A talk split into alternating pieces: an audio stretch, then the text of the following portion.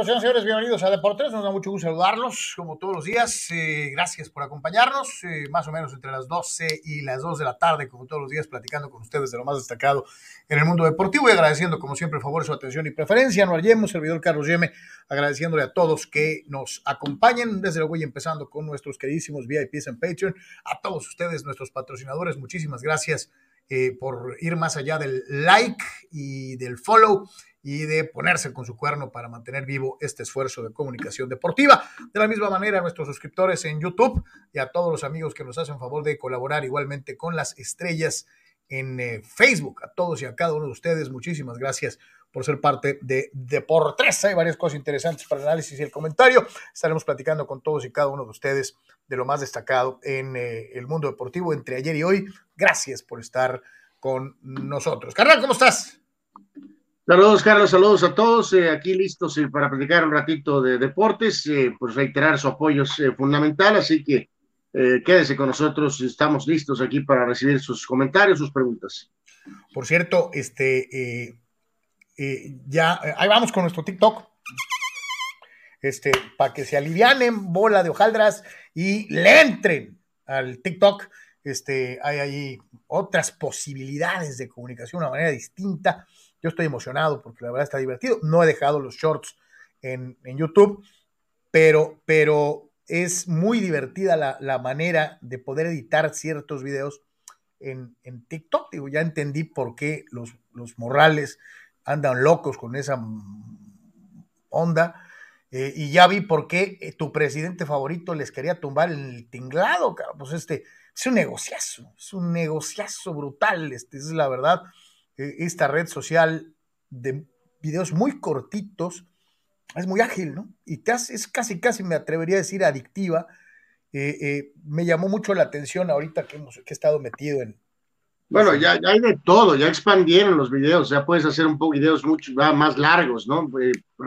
más... pero, más extensos. Pero, no, el más extenso sigue siendo, ¿qué? De, 30, de no, no, no, creo que son dos o tres minutos. Ya, ya tres se minutos, pueden, tres minutos. Ya se pueden hablar dos 15 o tres segundos, me parece que, que 60 segundos y tres minutos. Pero a lo que yo voy es, es todas las grandes eh, casas deportivas eh, tienen esta onda.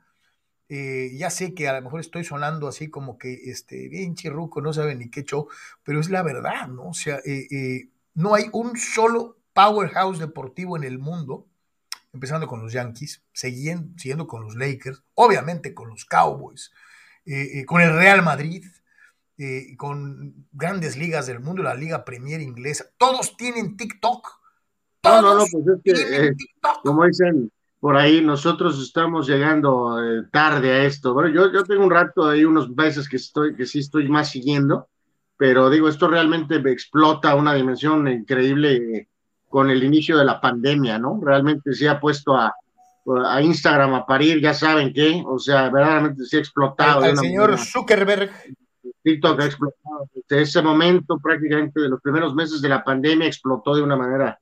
Eh, el señor Zuckerberg, a quien le mandamos un saludo, Todo el mundo, todo el mundo está ahí, ¿no? Este, por cierto que ahorita llega la alerta, Carlos, este, aunado un par de cosas por ahí que parece que no parece, sino que se da una renovación o extensión con Landon Donovan como coach del famoso San Diego Loyal. También parece que Mohamed va a ir a Brasil, eh, que es un reto ahí muy curioso para el turco. Hace, rato platicaba yo con Manny de eso, de, este, de, las locas aventuras de Mohamed.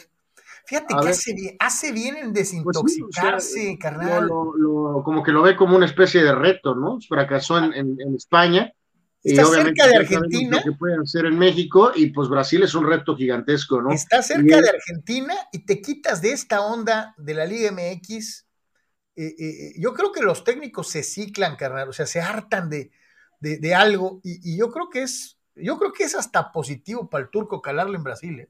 Y agregar que ahorita se llega este, pues ya el anuncio, ¿no? De, de, que los Texans también corrieron al coach David Coley. Se tardaron.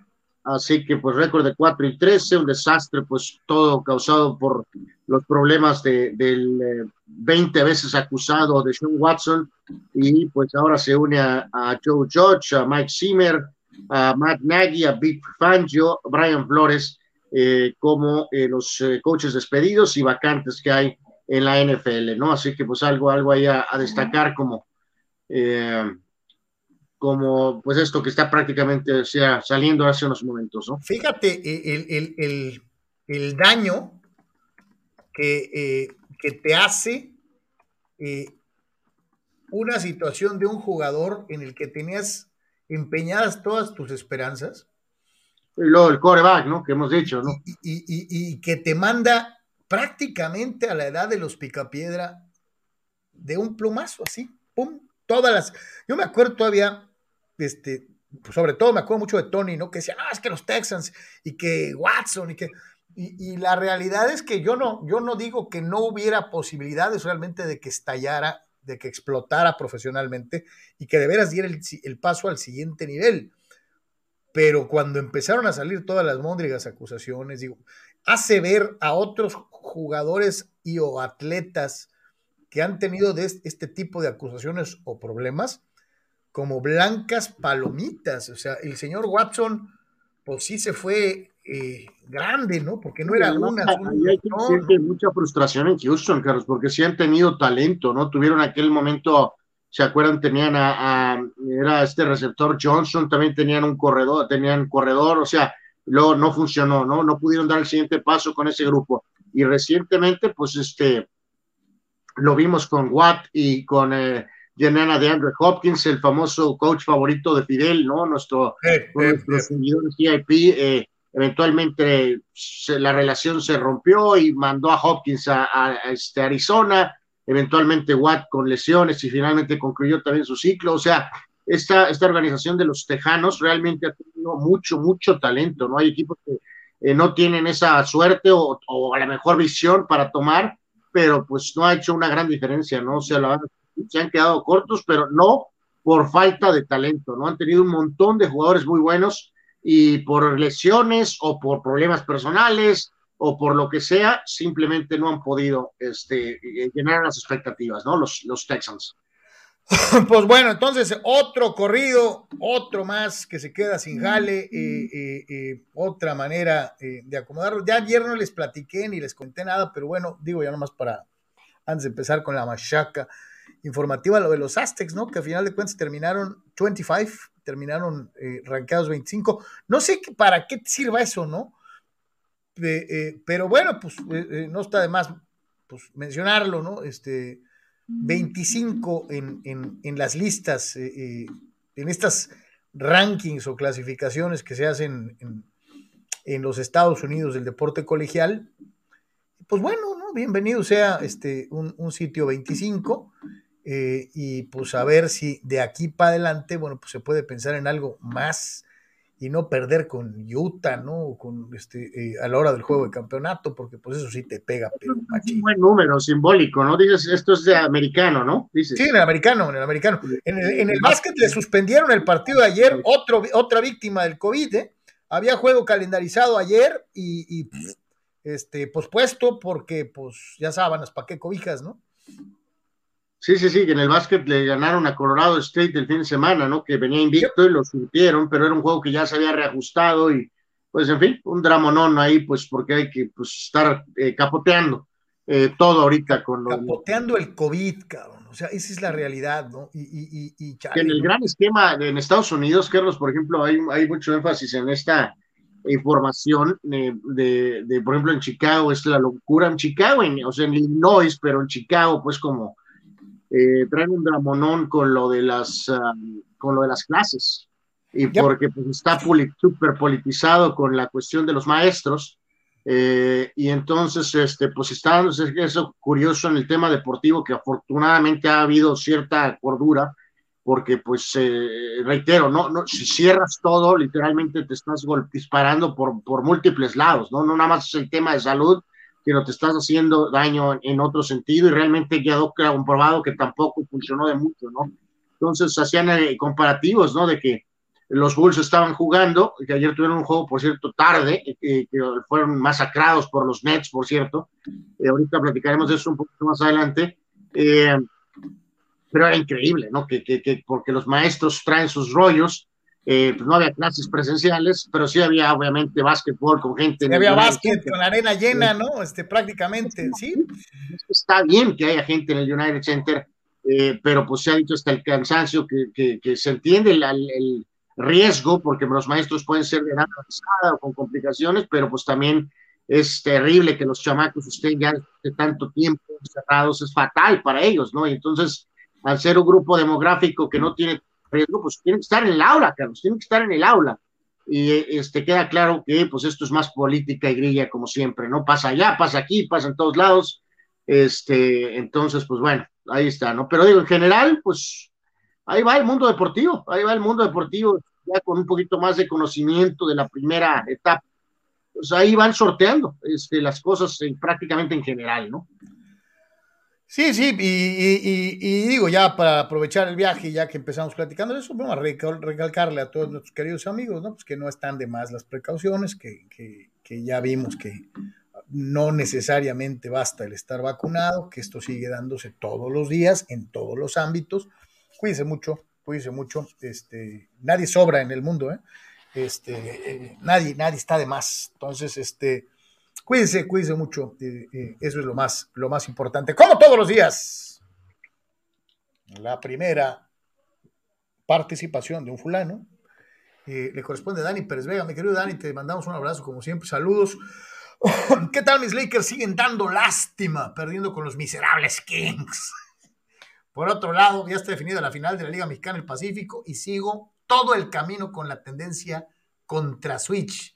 Dice, por eso voy charros, churros. Dani Pérez Vega no quiere que gane Prende Switch, Benji Hill y los tomatebrios. Este, pues a mí, con todo el dolor de mi corazón, mi querido Dani Pérez Vega, pero, y con todo el que, pues, pues soy de Guadalajara y me gustaría que ganaran los churros, tercera final en la que llegan los churros, ¿eh? O sea, en muy poquito tiempo, Anuar, este, ahí están. ¿eh? Hablaba, hablaba de eso con Armando, ¿no, Carlos? De que pues este equipo sí llegó con, con respaldo y además son los viejos algodoneros, ¿no? Entonces, este grupo de, de, nombres eh, experimentados, pues eh, tiene rato jugando junto, ¿no? Entonces hay, hay experiencia, hay fama y ahora están jugando en Guadalajara, ¿no? Básicamente, ¿no? Entonces sí, sí, son nuevos como charros, pero en realidad el equipo no, el grupo, pues, ¿no? Eh, de peloteros, pues se conoce bien, así que este sí, no, no es, no es, no es, no es algo cero. fibras sensibles entre la población guasabense, cabrón. No, pues bueno, pues ya, bueno, ya pudieron reponer, ¿no? Y pasó un poco a la Cleveland, ¿no? Con Guasave, ¿no? Eh, ya tienen otra vez su nuevo equipo, ¿no? Y lo hicieron bastante bien esta campaña, entonces, con su nueva versión, ¿no? Este, pero sí, sí, sí, o sea, Charros tendrá poco tiempo, pero en realidad el equipo no tiene poco tiempo, ¿no? O sea, ese grupo de, del, Manning, de Zapeta Amador y ese grupo, o sea, tienen rato jugando juntos. Entonces, ¿Te acuerdas la frase que usaba Jack Nicholson cuando era el guasón en la primera de Batman? Stop the press. Eh, y esto es debido a que César Pineda has became Gracias, gracias, gracias, gracias. Te vas a ir al cielo, fulano. Muchas gracias. Uno más que se suma al esfuerzo de Deportes. Cesarín, gracias. Este, y pues a darle que es mole de hoy. Ah, no, bueno, pues antes de otra cosa, dice Víctor Baños, ¿no? Salud, muchachos, otro coach corrido. Sí, pues lo que lo platicábamos ahorita, mi querido Víctor. Este, le dieron aire y se tardaron. ¿eh? Se tardaron, se tardaron. Hay dos equipos. Bueno, los gigantes no le hicieron entrar al enjuague de, de, irse en bola. Y yo creo que los Texans también, ¿eh? O sea, ¿qué te motiva a esperar un día o dos días más? Si sabes que el coach pues no la arman, ¿no? No, no, no, no, pues ahora pues son, son temas así de X, ¿no? O sea, es claro que, que, que, que o sea, a lo mejor no pasó el, lo, como los Broncos, que no esperaron ni al lunes, ¿no? Lo corrieron el domingo. Este, normalmente los, corren normalmente los corren el lunes, pero bueno, en este caso, pues es, es, una diferencia de unos días, ¿no?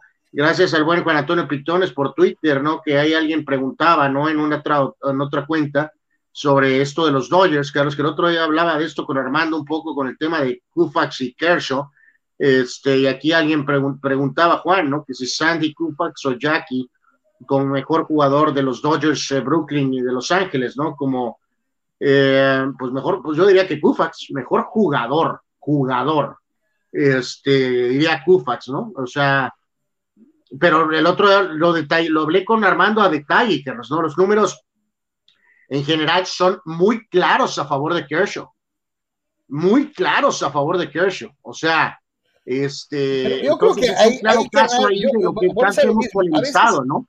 O sea, pero no, no, no, el, el, el WAR es, es tremendo, la, la, realmente solo hay una diferencia de dos años en cuanto al tema de carreras, y entonces hay estadísticas de Kershaw que compensan claramente eh, esa situación, o sea, no es una situación de, ah, es que jugó más, ¿no? Eh, si ves a detalle, lástima que ahorita no tengo la manera de acceder, Carlos, pero, o sea, sí, sí te pone esa, esa, esa encrucijada que hemos tenido un poco con lo, yo prefiero Montana, pero pues los números dicen Brady claramente, pues, o sea, eh, pasa un poco con el tema del pitcher de los con el pitcher de los Dodgers, o sea, este, la verdad es que estadísticamente es Kershaw, eh, no hay discusión, pues si lo ponemos en una computadora, eso, si te vas, pues, pues, es que volvemos a lo mismo. Pero ya entra después nada más la cuestión de percepción, ¿no? De, ah, no, Esa es una discusión. Los números son extraordinarios auxiliares para evaluar ciertas cosas, pero hay cosas que no se pueden medir en números. Y, eso es lo que hemos alegado muchísimo en esta mesa. Y, que a veces, volvemos a lo mismo, es muy fácil subirme y montarme en mi macho. Es que los números dicen, sí. pero es que tampoco, por ejemplo, no puedes penalizar a un Kershaw, Carlos, que tuvo que enfrentar una época de tres rondas de playoff y obviamente hay más chances de perder contra un pitcher que no afrontó eso. Pues entonces tampoco puedes decir, ah, es que Kershaw es dudoso en playoffs. Pues sí, compadre, pues tuvo que lanzar a, a juegos más le tocó eh, eh, la apertura de una franquicia en una ciudad nueva, con una competencia no, no en donde mismo, no tenías Carlos, segundas y hasta terceras oportunidades como pasa más en el béisbol moderno. De calidad, en el béisbol o sea, moderno tienes esa oportunidad de calificar a playoffs. En aquellos tiempos, o eras el mejor o no, o no llegabas. Entonces, ahorita me dicen, no, es que tres, tres rondas de playoff. Sí. Eh, eh, en aquel entonces no había segundas ni terceras oportunidades o eras el mejor o no llegabas. Sí, pero Entonces, siempre va a ser más difícil batir a tres, Carlos, o a cuatro que nada no, más a uno. porque de la otra, velo, velo, desde otro, velo desde el otro ángulo. Si calificas solo el número uno, entonces le estás ganando a los otros 18, 19, 20, 30. Eres el mejor. Por eso vas a la serie. En ese momento había que realmente, como, como estaban estructuradas las divisiones, tendrías que ir año por año y realmente checar porcentajes de ganados y cosas así. O sea, eh, o sea, reitero, es como, no, no, no está ni cerca, no está ni cerca, o sea, no, no, está cerca, pero no numéricamente no te discuto, inclusive yo te digo, yo respeto muchísimo a Kershaw cuando muchos le caían encima y lo hacían carnitas con que no sabía ganar en playoff. Este, yo decía, no manches, pues es un pitcherazo, un pitcher de época, ¿no? Este, pero sí ponerlo directamente contra Kufax y contra lo que enfrentaban los peloteros de aquella época volvemos a lo mismo, es que comparar épocas tan distintas es terriblemente desventajoso. Y si nos va, nomás nos vamos a con el, es que el Guard dice, pues, pues ok, con el Guard, pues sí, pues, ¿no? no pues es que el Guard, pues es que sí, sí dice, Carlos, que saca 30 no por eso, puntos. Y todo lo demás, por eso te digo, y O todo sea, lo demás no y, ahí, ahí sí no, no hay, no, no estás mintiendo, ¿no? Ahí estás tomando en cuenta prácticamente los números de temporada contra temporada, ¿no? Y cuando vas calificando, no, tres estadísticas, pero si no haces una evaluación de 18 estadísticas y uno tiene un guard de 70, Carlos, y el otro tiene de 40 y pico, es muy eh, claro. El, o sea, el, el, el, deporte profesional ha cambiado muchísimo a favor de los atletas. Antes los atletas se enfrentaban a otro tipo de circunstancias. Es, es lo que te mencionaba ayer de Eggman, Carlos. O sea, yo o sea, todos alabamos sus cualidades, pero cuando ves que tuvo y el sistema que desarrolló como jugador, pero también es increíble que dices que tuvo, o sea, lo que decíamos, tuvo 188 touchdowns en toda su carrera y Brady a partir de los 40 años tiene los mismos, Carlos, o sea, es, es, es simplemente números devastadores, pues, para... para de, de, no, por eso, pero te atreverías a decir que Troy Eggman, Troy Eggman lo sacas de los vaqueros y no hubiera tenido éxito en algún otro equipo. No, en no, de, no de a, a un Eggman. extraordinario o sea, jugador. Eggman es un gran coreback, es histórico, es un Hall of Famer, pero Brady está en otra galaxia, simplemente, pues. Híjole, no sé, yo, yo insisto una vez más, creo que los juicios por el tiempo son muy... La vieja mentira sobre Terry Bradshaw, ¿no? De que no era un coreback de, de, de, de que no, no, era un coreback pasador, ¿no? Pues es que la tendencia del, de, Por la, eso, de la era era Carlos, así, okay, ya te deja, ya lo hablamos hace unos días, te pregunto, ¿quién era mejor coreback, Rotlisberger o, o Bradshaw, Carlos? Pon a, pon a, pon a Bradshaw, el Bradshaw después del cambio de reglas y los números, si hubieran sido así todos, todos sus años, pues se andaría por ahí, ¿eh? Con el Big Ben. Andaría muy parejo. Pero desde 1971 hasta 1976, 77, la NFL era otra cosa, corrías, pasabas muy de vez en cuando, era, era otro tipo de juego completamente diferente. Tienes que tener alguna opinión, ¿no? Jugador contra jugador, ¿no? a mí me gusta más el que, el que como dicen por ahí, el, de, el, del clutch, ¿no? Y es más clutch Bradshaw que, que, que, Big Ben. Pues eh, este compadre empezó a tomar los controles de los Steelers básicamente en su primer año, se fueron 15 y 1, Carlos, con un coreback novato, a lo mejor no, no era el, el Rotisberger desarrollado en su prime, pero aún en su año de novato, aunque haya sido en modo manejando, y se fueron 15 y 1 en su primer año, pero sí, sí, titularidad nunca estuvo en discusión, en discusión en dos coaches, mientras que tu amigo como primera selección indiscutible de draft, le perreó, como dicen por ahí, batalló varios años, Carlos, banqueado con, por, a favor de Joe Gilliam. O sea, eso también hay que tomarlo en cuenta. O sea, ¿cómo es posible? Roethlisberger rindió desde el primer año, no tardó tres o cuatro años en adaptarse. O sea. No, no, no, no, e, eso, eso, eso lo entiendo, pero igualmente cuando finalmente Bradshaw alcanza su madurez como jugador, cuando deja de lado la situación del, del, feudo que tenía con el pues coach. Claro, Carlos, pero con ese, con ese, estilo antiguo que Rotisberger desarrolló, Carlos, pues digo, por muy eh, cerrado y obtuso que podría ser Chuck Noll, no creo que hubiera podido ser jugador de Chuck Noll, ¿no? Si lo pones de coreback en los primeros dos años, que no era un pasador, muy pasador el sistema, que era favorable a la carrera, no creo que la cortina de acero con Rotisberger pudo haber ganado sus dos títulos, ¿no? Eh, puede ser, sí, sí, claro. Eh, pues, es que volvemos a lo mismo. Estás hablando de un Hall of Famer, ¿no? Sí, o sea, yo, no te estoy diciendo, oye, vamos a poner a Tua, ¿no? O sea, si pongo a Tua en la cortina de acero, hubieran ganado, probablemente no. Por eso te digo que la comparación, ¿no? Yo por eso te decía que, la, que el juicio que se establece sobre Eggman por ese numerito se me hace muy injusto. Pues eh, no, no, no, creo que sea injusto, es eh, simplemente una cosa que destaca el nivel de Brady a una dimensión desconocida. Y, y, volvemos a lo mismo, ¿no? Y, nos vamos a la contraria. Nomás porque ahorita los corebacks juegan ocho mil temporadas más y son mucho más protegidos, no los puedes ni voltear a ver porque, por, porque te marcan castigo, ¿no? Este, yo me pongo a pensar si Dan Marino en vez de entrar al, draft en el 84 hubiera entrado en el 94, ¿qué números hubiera puesto? Pues pudo, haber sido Philip Rivers, tampoco puedo garantizar que hubiera ganado, ¿no? No, no te estoy diciendo, yo jamás mencioné la palabra ganar, pero de que sus estadísticas, que de por sí en su tiempo eran brutales. Ya, Rivers tiene una gran carrera, Marino pudo haber sido de esa camada, por ejemplo, y pudo haber hecho lo mismo, ¿no? Haber tenido grandes números, como los tuvo Rivers, muy válidos, va a ser Hall of Famer, pero pues no está real, o sea, no puede. o sea, es, por ejemplo, ahorita es muy, eh, sería ya, todavía lo de Montana y Brady lo puedo entender, Carlos. Pero ya cuando estamos con Aikman, y Dan Marinos contra Tom Brady, ya eso está es que, espérate, ¿no? Es que yo no estoy poniéndolos contra Tom Brady. Yo simple y sencillamente estoy diciendo que se les juzga con una liviandad que es sorprendente, ¿no? porque sinceramente digo, los vas a comparar contra, contra, contra Brady, no. No, no podemos ser selectivos, Carlos. Hemos dicho aquí muchas veces que hemos dicho que Pelé. No, no hacemos eso con Pelé, Carlos. no hacemos eso con no hay golpeo para el coreback, en donde la presión es mínima, este, carajo. O sea. Por eso, pero el fútbol ahora es mucho más físico, más defensivo que la era de Pelé. No le voy a facturar eso, Carlos.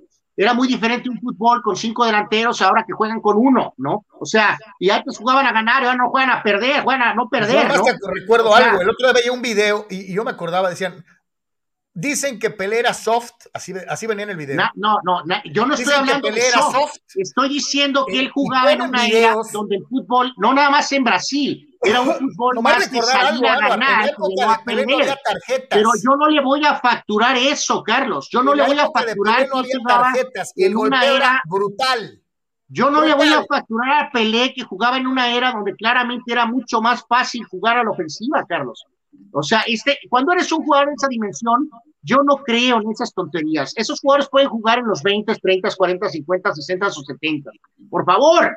O sea, No, no, por eso te digo, pero volvemos a. Hemos hablado hasta el cansancio, el decir que a Barry Bonds le hubiera pesado el bate, es ridículo, Carlos.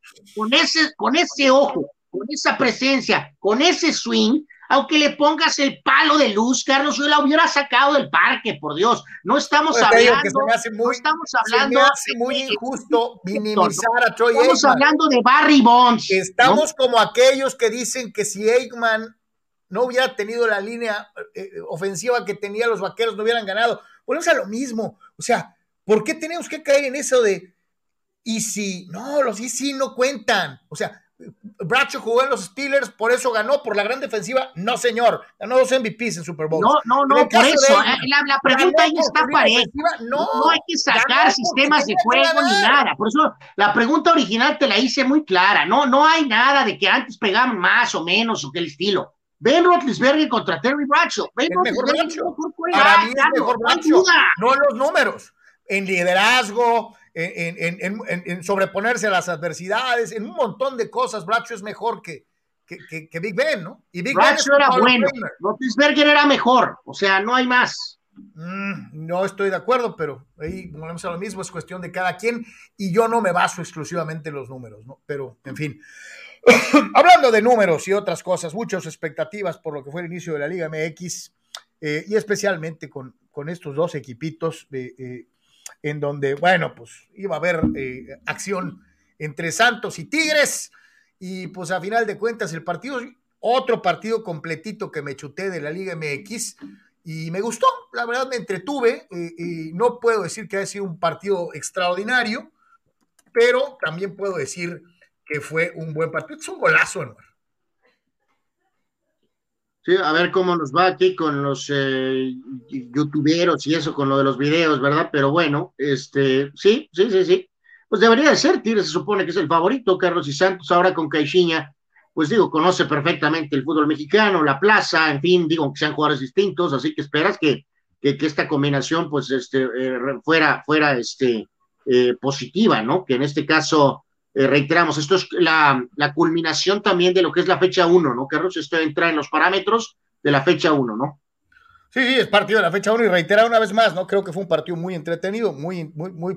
Me gustó, ¿sabes qué? Eh, eh, el francesito, el otro, el, el Tobón, ya está jugando, ¿no? Y no juega nada mal, Anuar. bueno, nadie dijo que no tenía calidad, por eso hizo un roster de Copa del Mundo campeón en 2018 muy joven, ¿no? Y que fue un jugador muy consistente en Marsella. Proceso de adaptación, expectativas, pues a lo mejor absurdas, ridículas. Al principio, a lo mejor alguna resistencia un poco de Herrera, pero parece que ahora todo ha ido, cerró relativamente bien el torneo anterior.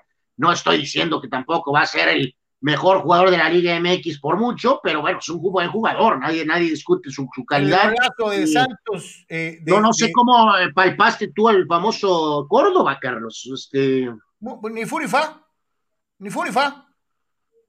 Eh, eh, la verdad. Pues eso, eso, eso va a ser un tema, ¿eh? O sea, pero, el, gol, el, gol, que anota Salcedo, la asistencia es de Córdoba, ¿no? Y obviamente, pues Lozano, ¿no? Que, que ni, no queda nada del, del jugador ese que, que, apareció en América, ¿no? Digo, ha afrontado lesiones fuertes, pero se ha convertido en un jugador muy consistente, muy regular con Santos, este Lozano, ¿no? Nada que ver con, con lo que pasó en América, ¿no? Así que eh, pues bueno, eh, Santos con Caixinha en esta nueva etapa debe de, debe de calificar, probablemente en la parte baja de los ocho, tal vez, y en el caso de Tigres, pues ya sabemos, va a ser uno, dos o tres, ¿no? Pues, o sea, sin, sin mayor eh, complejo, o sea, al final, ¿no?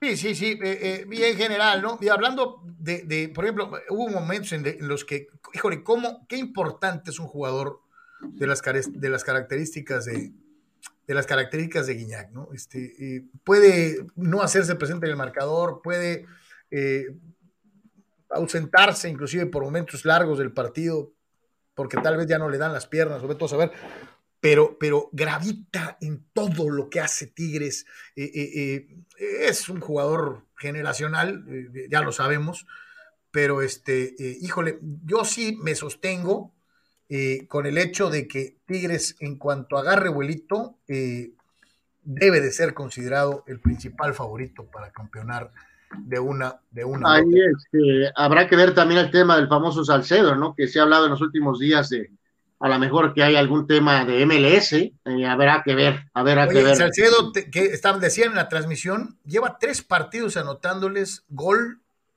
a los de, a los de Santos después del minuto 88. Tres partidos seguidos, uno de ellos en liguilla que le costó la eliminación a Santos, metiendo gol al minuto 89, 90. El de ayer fue al 93 cuando ya le tenían. Pues esas características de este jugador eh, bipo extraño, ¿no? O sea, que en algunos momentos da bandazos muy buenos y luego tiene por ahí episodios muy bizarros y bueno, entonces, bueno, habrá que ver si se queda finalmente. Eh, probablemente así va a ser, pero, pero sí está esa situación de a lo mejor de algo de MLS, ¿no? Se hablaba de Toronto, el, equipo este que gastó eh, la millonada en lo de Insigne, ¿no? El capitán del Nápoles, que, que sería una opción tal vez para Salcedo. habrá que ver qué onda ahí. Este, eh, en los siguientes días, ¿no? Eh, creo que se va a quedar, pero ya lo veremos, ¿no? Dice Arturo Carrillo, dice, saludos, eh, ¿qué pueden hacer los Lakers? Dice, son una pena, sinceramente, dice, tienen que hacer cambios, no van a hacer el playoff. Yo digo que sí califican, Arturo, pero de que de ahí no pasan.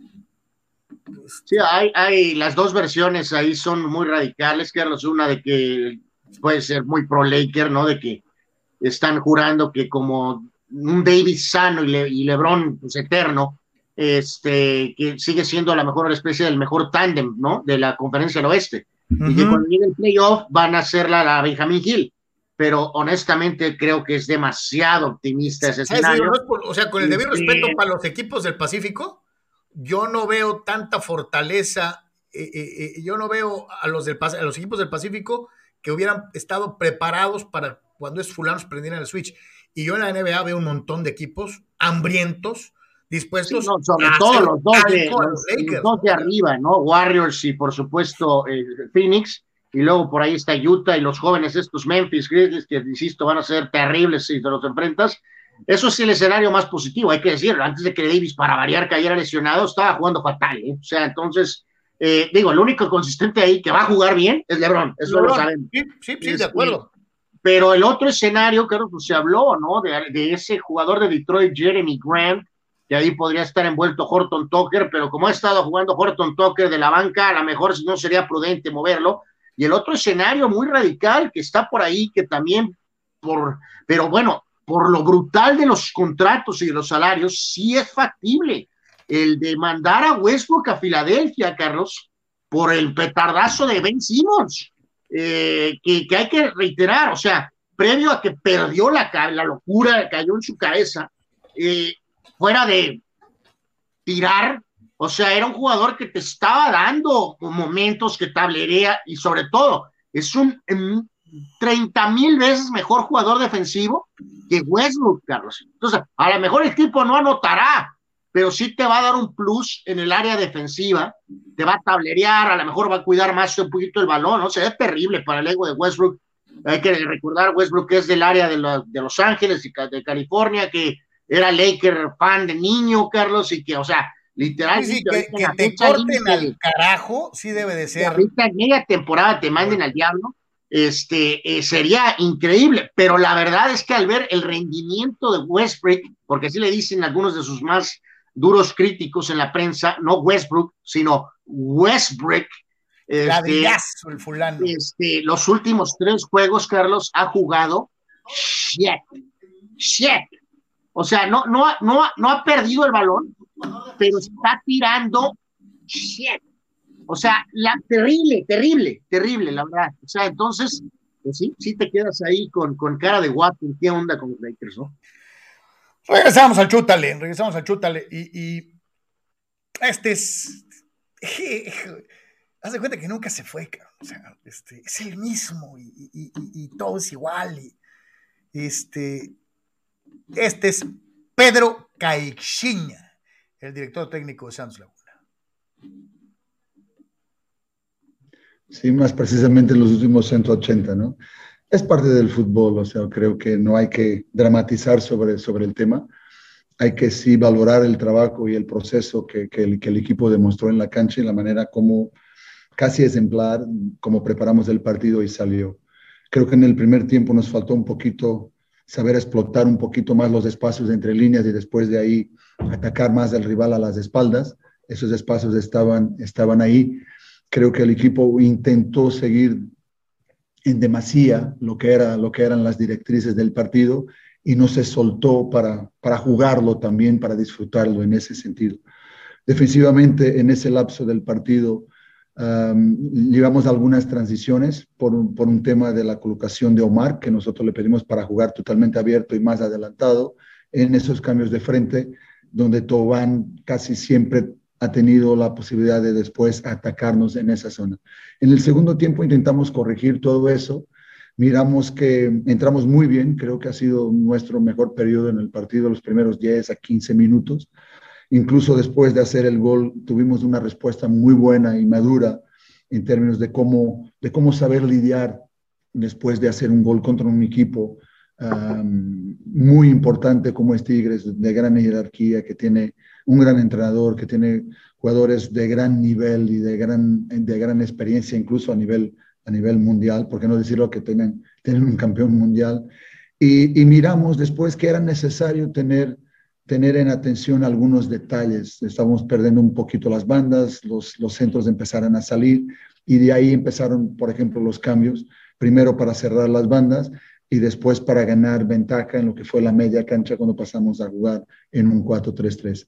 Creo que sí, teníamos eh, el partido controlado hasta ese momento y por un, un pequeño lapso de, una, de un posicionamiento no tan, no tan correcto en banda, que permitió la salida del centro y después porque nos faltaban jugadores en la parte central porque estábamos cubriendo el segundo palo, entonces sale el gol. Pero, eh, como te decía desde el inicio, vamos partido a partido, ese es el primero, estamos muy orgullosos de, nuestro equipo, muy orgullosos del trabajo que han hecho, no hay que dramatizar, hay que seguir adelante y hay que enfocarte ya en el domingo que ya está ahí tan, tan cerquita. Y, quise, quise dejar un poquito más de lo que es eh, la declaración de Pedro Caixinha, porque nuestro fútbol, y digo, saludo a todos los compañeros reporteros, somos muy dados a esperar que eh, eh, hubiera Pedro Caixinha declarado. El piojo nos estuvo distrayendo cuando gritaba en la banca es un hijo de la. Bueno, es su primer juego de regreso. sabemos que, a lo que, yo, a lo que yo voy es que te, diste cuenta de lo de lo detallado, de lo técnico, de lo futbolístico. Ha haber habido un par de, de brothers ahí. Han de haber bostezado. Han de haber bostezado. A mí me quedó. ¿Sabes que Después de ver el partido completo y escuchar lo que piensa el técnico y cómo desarrolla la idea en el aspecto táctico futbolístico, aprendes. Aprendes. Y eh, eh, pues no es algo que sea muy común o muy eh, solicitado por nuestros queridísimos este, parte importante de un entrenador también eh, saber eso, ¿no? O sea, digo, todos recordamos al infame Osorio, ¿no? Que hay momentos en que había ciertas circunstancias o resultados. pero Osorio caía en, la exageración, o sea, exactamente, no, no, no, no, no, no, podías caer cuando un equipo, vamos, es a lo mejor obvio que se desmorona mentalmente o físicamente o las dos, y tú estás tratando de tapar eh, con bla, bla, bla táctico, Carlos, este, pues la verdad, ¿no? O sea, estás como mareando, como distrayendo, eh, cuando a veces el juego dicta, eh, y lo ves, porque tampoco es ciencia, no es poner un hombre en la luna, de que ves que a lo mejor un equipo se cayó, este, vamos, insisto, física, mentalmente o las dos, y tú estás hablando. por ejemplo, lo que dice él, la importancia de Taubín y lo que estuvo haciendo y cómo gravitó en jalar la marca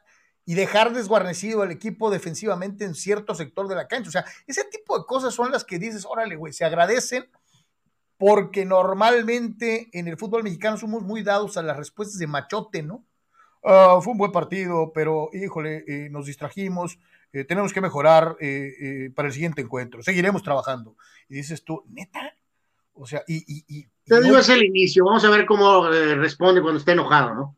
No, no, claro, no. Yo reitero, no estoy hablando del carácter ni nada, sino se agradece que un técnico te, te, trate de medio explicar el aspecto táctico y técnico, ¿no? O sea, y, qué bueno que Caixinha lo hizo. A mí me gustan los eh, entrenadores de este tipo. Esta es la otra versión, ¿no? Esta es la otra cara.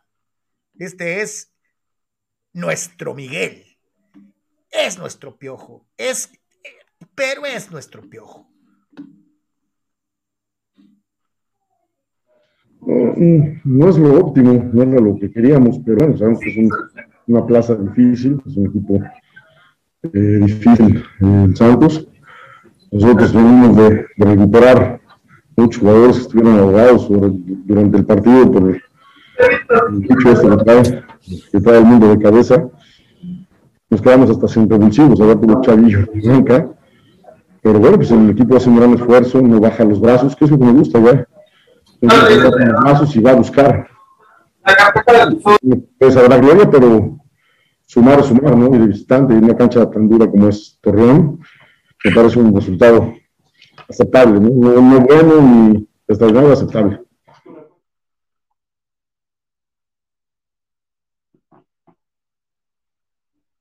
Tal buen Miguel, este, eh, eh, y ahorita leía una opinión de uno de nuestros amigos que decía, onta, onta, onta. Acá está, Rule Sayer. Saludos, mi querido Rule, como siempre, gracias por estar con nosotros. y le cae encima al piojito, el piojito dice, dice, saludos, aunque digan lo contrario, el piojo apenas puede con los chiquitigres. Y empataron de puro churro. Hasta el profe Cruz o Sergio Bueno tendrían a ese equipo en el top de la tabla. Saludos. Obviamente Rules ayer no simpatiza con, con Miguel Herrera. Este, podríamos decir que el empate en el minuto 93, casi 94, podría ser interpretado como lo interpreta Raúl Seyer, como un churro. Este, pero pues lo que sí tuvieron los Tigres fue que fueron persistentes, mi querido Rul, y que en el cierre del partido eh, encerraron, obligaron a Santos a recular y buscaron el gol hasta que lo consiguieron. Entonces, mi querido Rul, no sea que, sea tanto de churro, este, hay un desvío en el tiro de, Salcedo, o sea, la pelota le pega un defensa, se la mueven a, Acevedo. Entonces, este, pues a lo mejor sí es churro, mi querido Rul Seyer, ahí te la voy a conceder. Pero de que tuvieron ese drive, esas ganas de ir por el, por el, por el, encuentro, por el encuentro, por el partido, pues también, ¿no? Entonces, este, yo no sé, ¿le está pesando a Miguel Herrera Tigres, Anuar? No, por supuesto que no, no, no, no. Bueno, aquí nuestro amigo ya sabemos que no es del club de fans del, del Piojo Herrera, ¿no? Este, por cierto, también update, Carlos, sobre el tema famoso Grandes Ligas. Este, pues hay reporte, ¿no? De, de la gente de los insiders. Eh, se dio la tan llevada y traída reunión entre la gente de MLB, o sea, los famosos dueños y los de la Asociación de Jugadores, de la Players Association, y obviamente nada, no, deal rich, o sea, nada, nada, nada el día de hoy en esta famosa eh, reunión, ¿no? O sea, en el tema de trato, pues prácticamente imposible. Vamos a ver si en las eh, minutos u horas, pues, de, tipo de avance, y de plano, de plano, de plano no hubo nada, ¿no? O sea, de nada, de nada, eh, ni siquiera de acercamiento en algo en esta situación del paro eh, que existe ahorita en grandes ligas.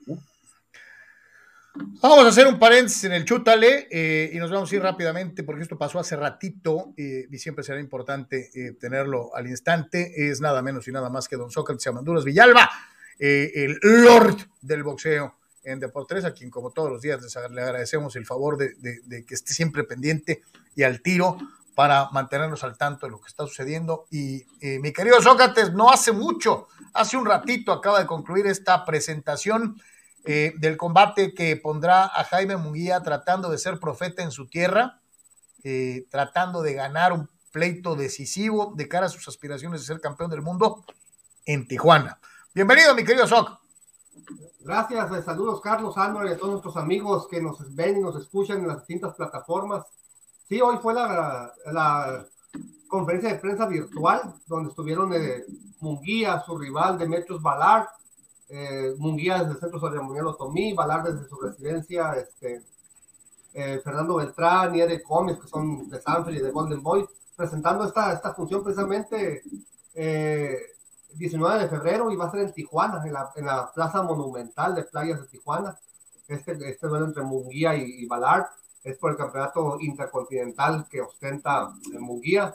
en la ceremonia, en la conferencia de prensa se habló de, de que si Munguía sale bien de este compromiso, ¿qué seguía? ¿no? Entonces, al parecer, sigue una pelea eliminatoria que ordena el CMB contra Adamés, en lo que Charlo hace otra defensa, y a final de año sería la pelea de campeonato mundial entre Charlo y Munguía. Ese es el plan original, aunque Fernando Beltrán dijo que, que el plan B sería agarrar al ganador de, de Golovkin y Murata e ir directo sin pelea eliminatoria previa. Entonces son dos escenarios muy importantes para Munguía para cumplir este mismo año, pero pues lo más importante es que se entre su gente, ¿no? El 19 de febrero aquí en Tijuana, eh, si los semáforos eh, de la pandemia lo permiten, la intención, la idea es que la Plaza Monumental se abra para 20 mil personas.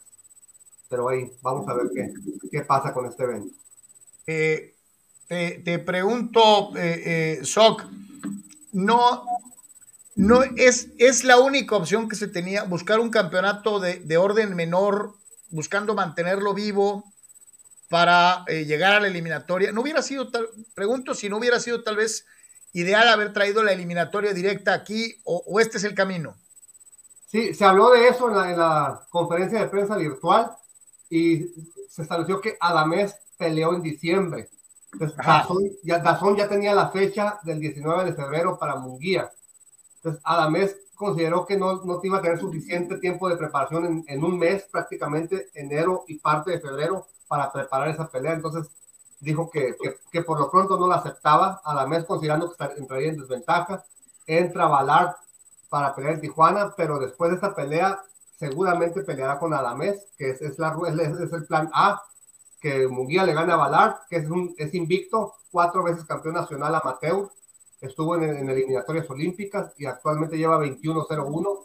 Es un buen peleador, eh, no es de la élite, pero Valar estuvo presente en la conferencia y dijo que obviamente su gran oportunidad de, de entrar a la élite venciendo a uno de los peleadores más importantes de ese peso en su propia casa, está motivado, entonces yo creo que va a ser una pelea muy, muy interesante. Eh, ese, ese, escenario, Sócrates, de, de, de, que podría llevar a, a Munguía a enfrentar a Golovkin, no, no representaría algo por el nombre de Golovkin, el tema de las peleas cerradas que tuvo con Canelo, eh, no representaría algo si por ahí Munguía le gana, más allá de que si Golovkin está eh, muy veterano o algo, o sea, ¿cómo verías elegir esa, eh, buscar esa, esa vía y de alguna manera como eh, terminar, por decir de alguna manera, a Golovkin este, para Munguía? De hecho, es la pelea que Munguía quiere, él, él, él, en lo personal, el boxeador Jaime Munguía es la que quiere. lo que pasa es que Munguía ya está comprometido, perdón, Golovkin ya está comprometido para unificar su título contra Murata. Entonces, de, de esa pelea va a, ser, va a, surgir un solo campeón de dos títulos.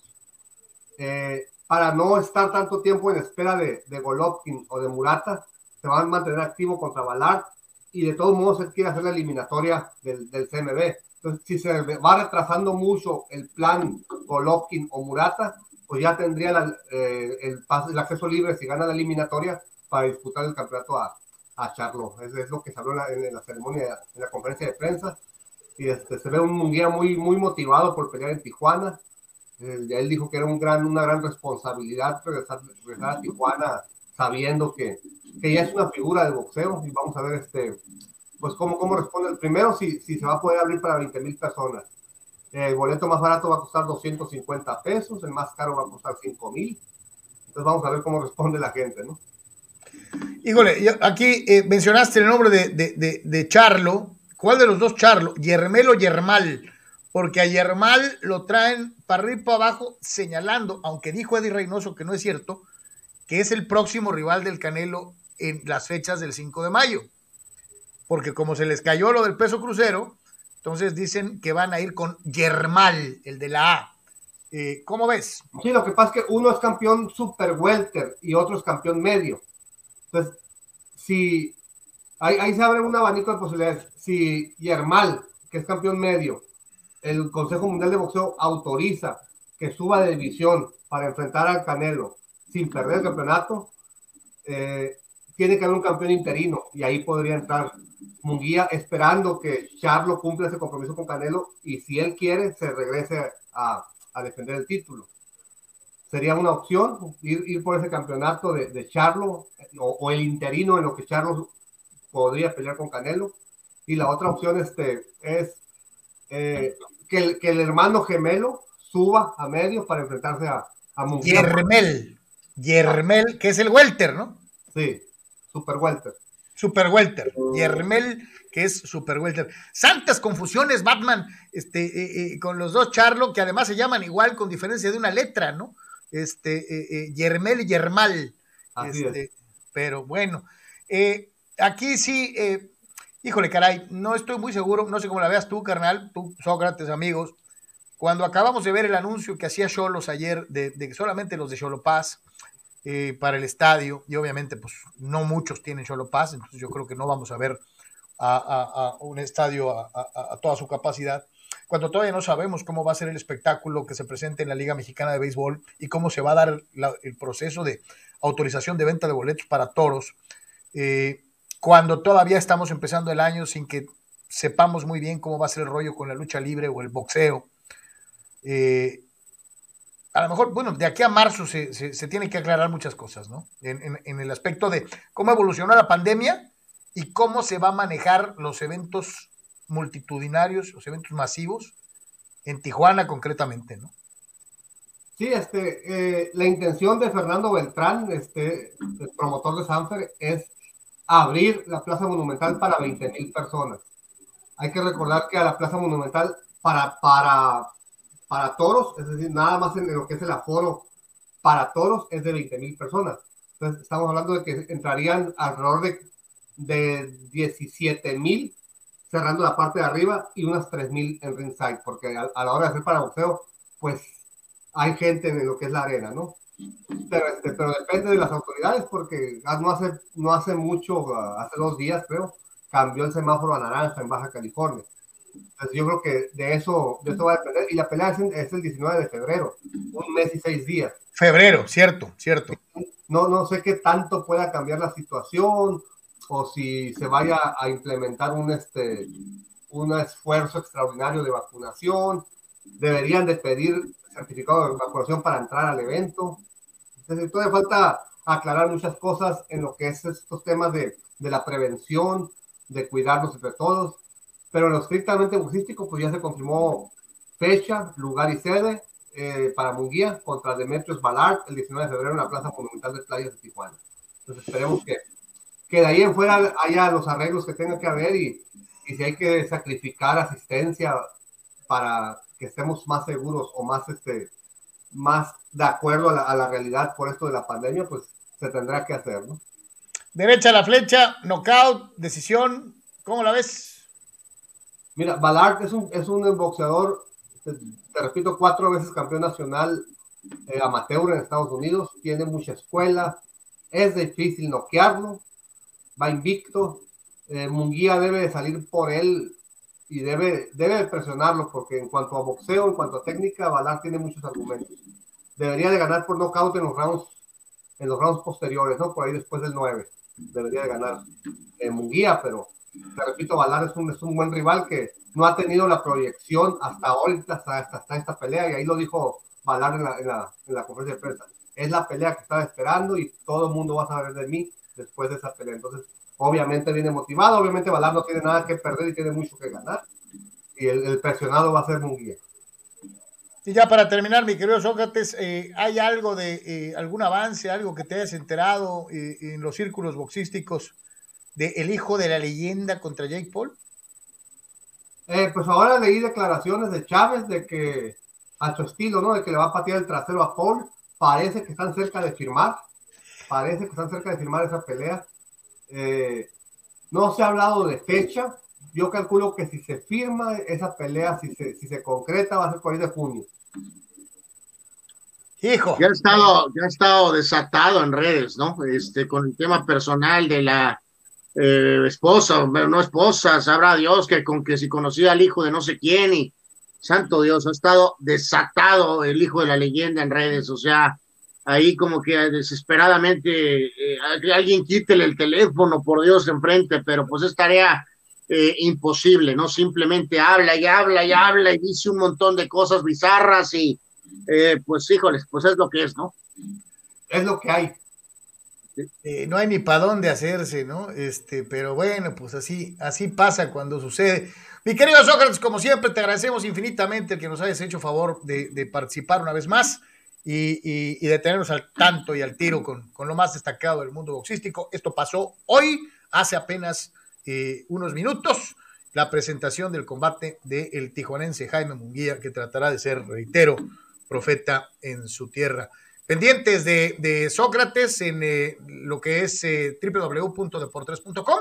Desde luego, los cortos que hacemos aquí y eh, todos los temas de box son con Sócrates. Abrazo, hermano, gracias. Gracias, saludos a, ustedes dos y a toda la gente que nos escucha. Estamos en contacto. Que Dios te bendiga, muchísimas gracias. Ah, está el buen Sócrates Amanduras, como siempre, a todo tren. si es boxeo, es con el buen Soc en, en Tijuana, Baja California y en todo el estado. Y allende las fronteras. Este, así que, bien. Eh, vamos, bueno, ya que estábamos en esto, vamos al chútale, carnal. Este, obviamente, la situación en Cholos, después de lo que fue el partido en contra de, Cruz Azul, pues no fue así como que lo máximo. Perder 2-0 en México, este, después de haber dado un buen primer tiempo, medio alentó ciertas esperanzas en un sector que decía, bueno, hemos jugado peor. Este, digo, no sé qué tan válido sea eso de perder y todavía decir, es que antes jugábamos peor. Y puta, este, pero sí mostraron ciertas cositas, Vamos a ver qué es lo que pasa eh, con el equipo de Cholos, que obviamente tiene esta cita en la segunda fecha, este próximo Sabadaba, en punto de las 7 de la noche con 6 minutos, recibiendo a los Panzas Verdes de León. Eh, con la responsabilidad, no hay de otra, de ganar en casa. Tienes que hacerte fuerte en casa, porque ya sabemos que fuera de ella, pues está del nabo, ¿no? Está muy complicado. Vamos a ver. Ya, él, eh, ya había hablado que alguno ha sido de lo más consistente en estos eh, últimos tiempos. hoy también habló Marcel Ruiz. mañana tendremos la oportunidad probablemente de escuchar algo de lo que dijo Marcel Ruiz. Eh, pero en este caso, pues Angulo es de los, de los jugadores que, pues reitero, pues han sido, eh, híjoles, pues de, los dos, tres, ¿no? Que, que han tenido un nivel eh, aceptable eh, en esta última etapa difícil para para Cholos, ¿no? Brian Angulo. Ese era el objetivo, porque el objetivo de este, de este equipo y para lo que se viene trabajando es para, para competir y para en cualquier campo ir a buscar los tres puntos. Eh, pero no, no puede afectar, no puede afectar de cara a, lo que queda de torneo, al próximo partido no puede afectar porque yo creo que eh, fuimos todos conscientes de que el rendimiento del equipo fue alto, creo que el equipo hizo un buen partido, en el primer tiempo el equipo eh, se plantó en, un campo, en un campo complicado, contra un rival complicado, estuvimos siempre, siempre atacando, siempre buscando el partido, siempre siendo protagonistas eh, si es verdad que, siempre perder te deja esa sensación de, que algo, algo más faltó, pero yo creo que vamos por el camino, creo que es el camino, el equipo está tomando una identidad, creo que también eh, termina demostrando lo que fueron las dos últimas jornadas de este, del torneo pasado, lo que hemos hecho en pretemporada y creo que, nos quedamos con eso, ¿no? Que vamos por buen camino, que lo que el profe y lo que todos trabajamos durante, durante toda la semana se reflejado en los partidos y ahora simplemente hay que comenzar a, a reflejar los puntos, porque sí es verdad que, tenemos una necesidad grandísima de puntos y de pronto eso hace que, que todo, todo sea más complicado, ¿no? Pero, pero creo que vamos por buen camino, estamos haciendo las cosas bien, como las trabajamos, y tenemos que afinar un poco atrás eh, el tema de, que no, de no recibir goles y goles que, yo creo que son evitables, y bueno, y en la parte de adelante eh, aprovechar las oportunidades, porque al final ahí es donde, donde se marca la diferencia, donde se gana, se ganan o se pierden los partidos. Bueno, la verdad que es un tema que, que sí hemos estado escuchando, que hemos estado al pendiente de que, de que podría venir Lisandro y bueno, si viene y si se concreta, al final va, va a ser muy bien recibido. Creo que jugar con mucha experiencia, que nos va a aportar muchísimo y, viene a sumar. Y todo el que venga a sumar es bienvenido en este grupo. Eh, y no solo porque, porque hayamos perdido contra Cruz Azul o porque haya pasado lo del torneo, lo del torneo pasado que no estuvimos bien en defensa, eh, simplemente porque es un jugador que, que, tiene la experiencia, que tiene las cualidades y, es lo que necesitamos ahora, ¿no? Que, que venga con ganas y que está dispuesto a venir. Digo, otra pues, vez, eh, aquí el, desempeño, el desempeño contra Cruz Azul y la posibilidad de esta, de que traigan a este jugador de, Argentina, ¿no? Eh, sí, y pues decíamos, el margen de error es, es, es, mínimo para, para Tijuana, ¿no, Carlos? Eh, por ahí pasábamos, Carlos, este, una foto de lo del tema este del Tecatito. Eh, no sé si la tienes, ahorita si la podemos mostrar, es inminente el anuncio ya de su llegada a Sevilla. Este, le, va a tocar el número 9, o sea, evidentemente no es un 9, pero va a usar la camiseta 9 en el Sevilla. Y también este, se eh, indica, ¿no? Ya lo que fue el registro de Jonathan dos Santos eh, con el equipo de América, ¿no? Ahí medio están haciendo un dramita porque, que porque fue registrado como jugador formado en México, Carlos. Eh, bueno, a lo mejor formado se refieren a hecho en México, ¿no? O sea, este, este, pero bueno, el punto es que ya lo, ya lo registraron con el número 7 y ahí está lo del Tecatito, que es este, pues un mega reto, Carlos, ¿no? Ya hablábamos ayer de esto y pues le llegó la oportunidad que según él tanto había estado buscando y tanto esperando, este, pero pues es en un club bravo, ¿no? Bravo, bravo, bravo, y que está segundo en la liga de España ahorita, por encima del, Atlético y por encima del Barca, así que pues bueno, pues, a ver cómo le va, ¿no? Aquí, aquí la pregunta es, ¿cuánto tiempo real de juego puedes tener cuando eh, llegas a un equipo que está embalado, que está en el lugar en el que está. Este, digo, puta, qué bueno que llegas a un, equipo bueno, ¿no? Peor sería llegar al, lugar. si hay expectativas de Orbelín, Carlos, en el Celta, que estaba pues abajo, o a medias, este, pues con aquí, con este amigo, no va a haber mucha, o sea, ¿no? O sea, llegando a una posición ofensiva, ¿no? De, crear, reitero, de marcar diferencia, ¿no? De, este, vengo a hacer algo que otros, pues aquí no pueden, ¿no? Yo voy a aportar algo diferente, ¿no? Entonces, este, pues insisto, yo la verdad tengo mis enormes reservas, pero pues a ver, ojalá y la rompa, ¿no? Ojalá, y, bueno, pues no sé si la rompa, que le vaya bien. Eh, el único que hace eh, uso irrestricto de nuestro, de nuestro, del recurso de WhatsApp es Eduardo de San Diego, fulanos, este, entrenle, entren, déjenle su comentario. WhatsApp 663-116-0970, WhatsApp 663-116-0970. Déjanos tu mensaje de voz o déjanos tu eh, comentario por escrito. Igualmente lo leemos. Si a lo mejor no estás eh, eh, participando en el chat en Facebook o en YouTube o en Twitch, este, tienes la opción de WhatsApp 663-116-0970. Y escuchamos precisamente, Eduardo. Adelante, Lalo. Partido de Tigres contra Santos. Eh, estaba ahí pues viendo a Córdoba a ver cómo se comportaba, la verdad, esperando a que se viera lo que hemos estuvimos esperando en América. Pero sin embargo, de repente me pongo a pensar, no estaría tan errado la mejor en América, ¿no? En deshacerse de él. Digo, por lo visto otra vez con Córdoba, que está perdido en los partidos, de repente aparece muy poco, realmente pesa poco en el juego. Eh, no sé si a lo mejor eh, de plano le ponemos demasiados pretextos para que él no luzca. Y yo coincido con el día, o sea, realmente como que le ponemos muchos, muchos por qué no a la actuación de Córdoba a cada partido, que porque no está en su posición, que porque lo pusieron por acá, que lo pusieron por allá. O sea, realmente es un jugador que no puede mostrar su talento en diferentes posiciones. O sea, si, está, si no está en su posición, que digamos la más cómoda, prácticamente en las demás posiciones no es un jugador que, te sirva mucho. Entonces, yo viéndolo por ese lado, quizá la mejor en América, pues no se equivocó, ¿no? O sea, pareciera que la única posición que él tiene es la de atrás del centro delantero y las demás posiciones, pues no es un jugador que te vaya a rendir porque no tiene gran recorrido, no es un jugador a lo mejor tan rápido, a veces le falta técnica individual, que pareciera que no. Eh, y pues para ser el número 10 del América, y con lo que pesaba con Kemo Blanco, la calidad que mostraba cuando entraba, los minutos que entraba, sí, Córdoba, de verdad, pues está dejando un poquito a desear, ¿no? Lo que pensamos que podía ser.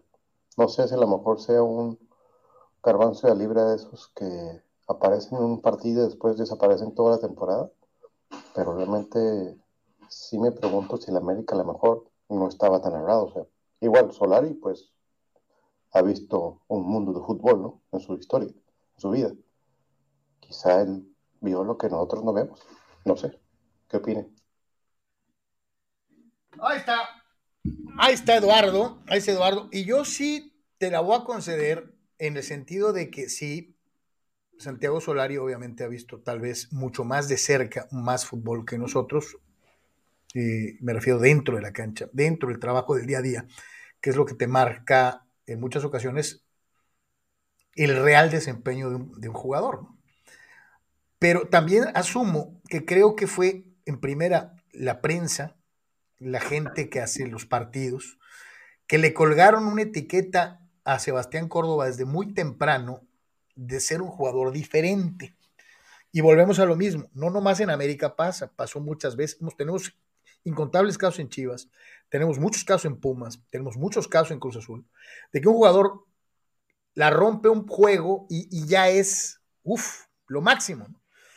Entonces, yo, yo no sé, yo no sé quién fue el genio en el América de ponerle la 10 y quererlo comparar con, con los grandes 10 del, del, pasado, ¿no? Empezando con, con el Afiates de Tlatilco, ¿no? Este, eh, sí, que eh, podría parecer un tema frívolo, ¿no? Eso de darle un número, pero pues si, si, si eres fan del fútbol, sabes que no, Carlos, ¿no? O sea, no es un detalle frívolo, o sea, sí es algo superfluo, pero eh, sí, no le puedes, o sea, hay ciertos números, ciertos equipos que eh, eh, no es un símbolo, no nada más es algo ahí que ves, es algo que tiene un de, eh, una cuestión profunda, ¿no? Entonces, hay de las dos, no creo que Solari se escapa aquí, o sea, él apostó por Vinicius y por Marcos Llorente y por Reguilón, hizo cosas que realmente le han probado bien en su breve etapa en el Madrid, pero sí también tampoco manejó bien otras cosas, ¿no? Entonces, por muy famoso que sea, que haya jugado en los Galácticos, eh, ok, puede haberse dado cuenta que sí, Córdoba no era tan bueno como algunos decían,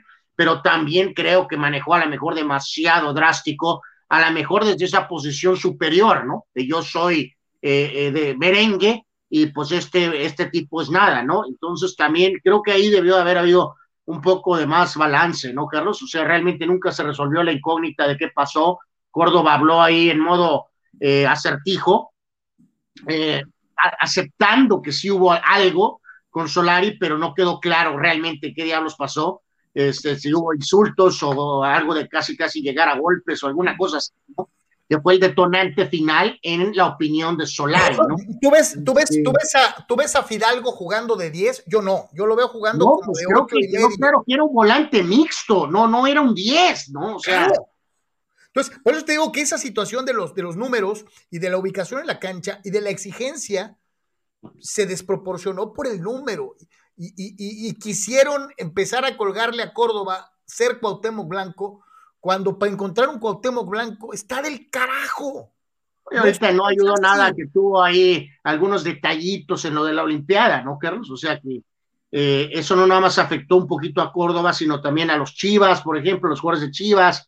O sea, eh, pues se juntaron varios factores ahí, ¿no? Que a lo mejor este, eh, realmente no, no, no, desubicaron un poco las cosas, ¿no? Un poquito para bien, un poquito para mal, o sea, en lugar de asumir lo que es, ¿no? O sea, un jugador joven bueno, pero todavía que no sabemos lo que puede ser, ¿no?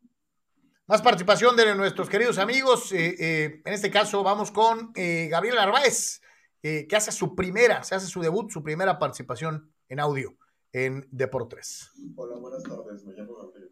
Eh, Soy seguidor de ustedes desde hace un buen tiempo.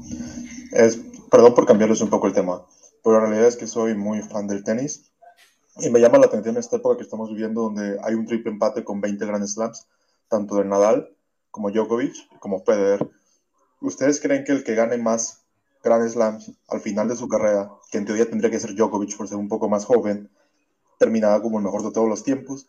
¿O creen que el Grand Slam sí sea un factor, sin embargo no sea un factor determinante? Entrarán otras cosas en la ecuación para determinar cuál es el mejor de los tres en toda la historia. Un abrazo y saludos. No, Gabriel, y, y eso es que estamos mencionando ahorita a estos tres nada más porque son los que tienen los números. Un dinosaurio como Carlos va a salir con que Ili Nastase, ¿no? O sea, este, o Jimmy Jimmy Connors. Connors.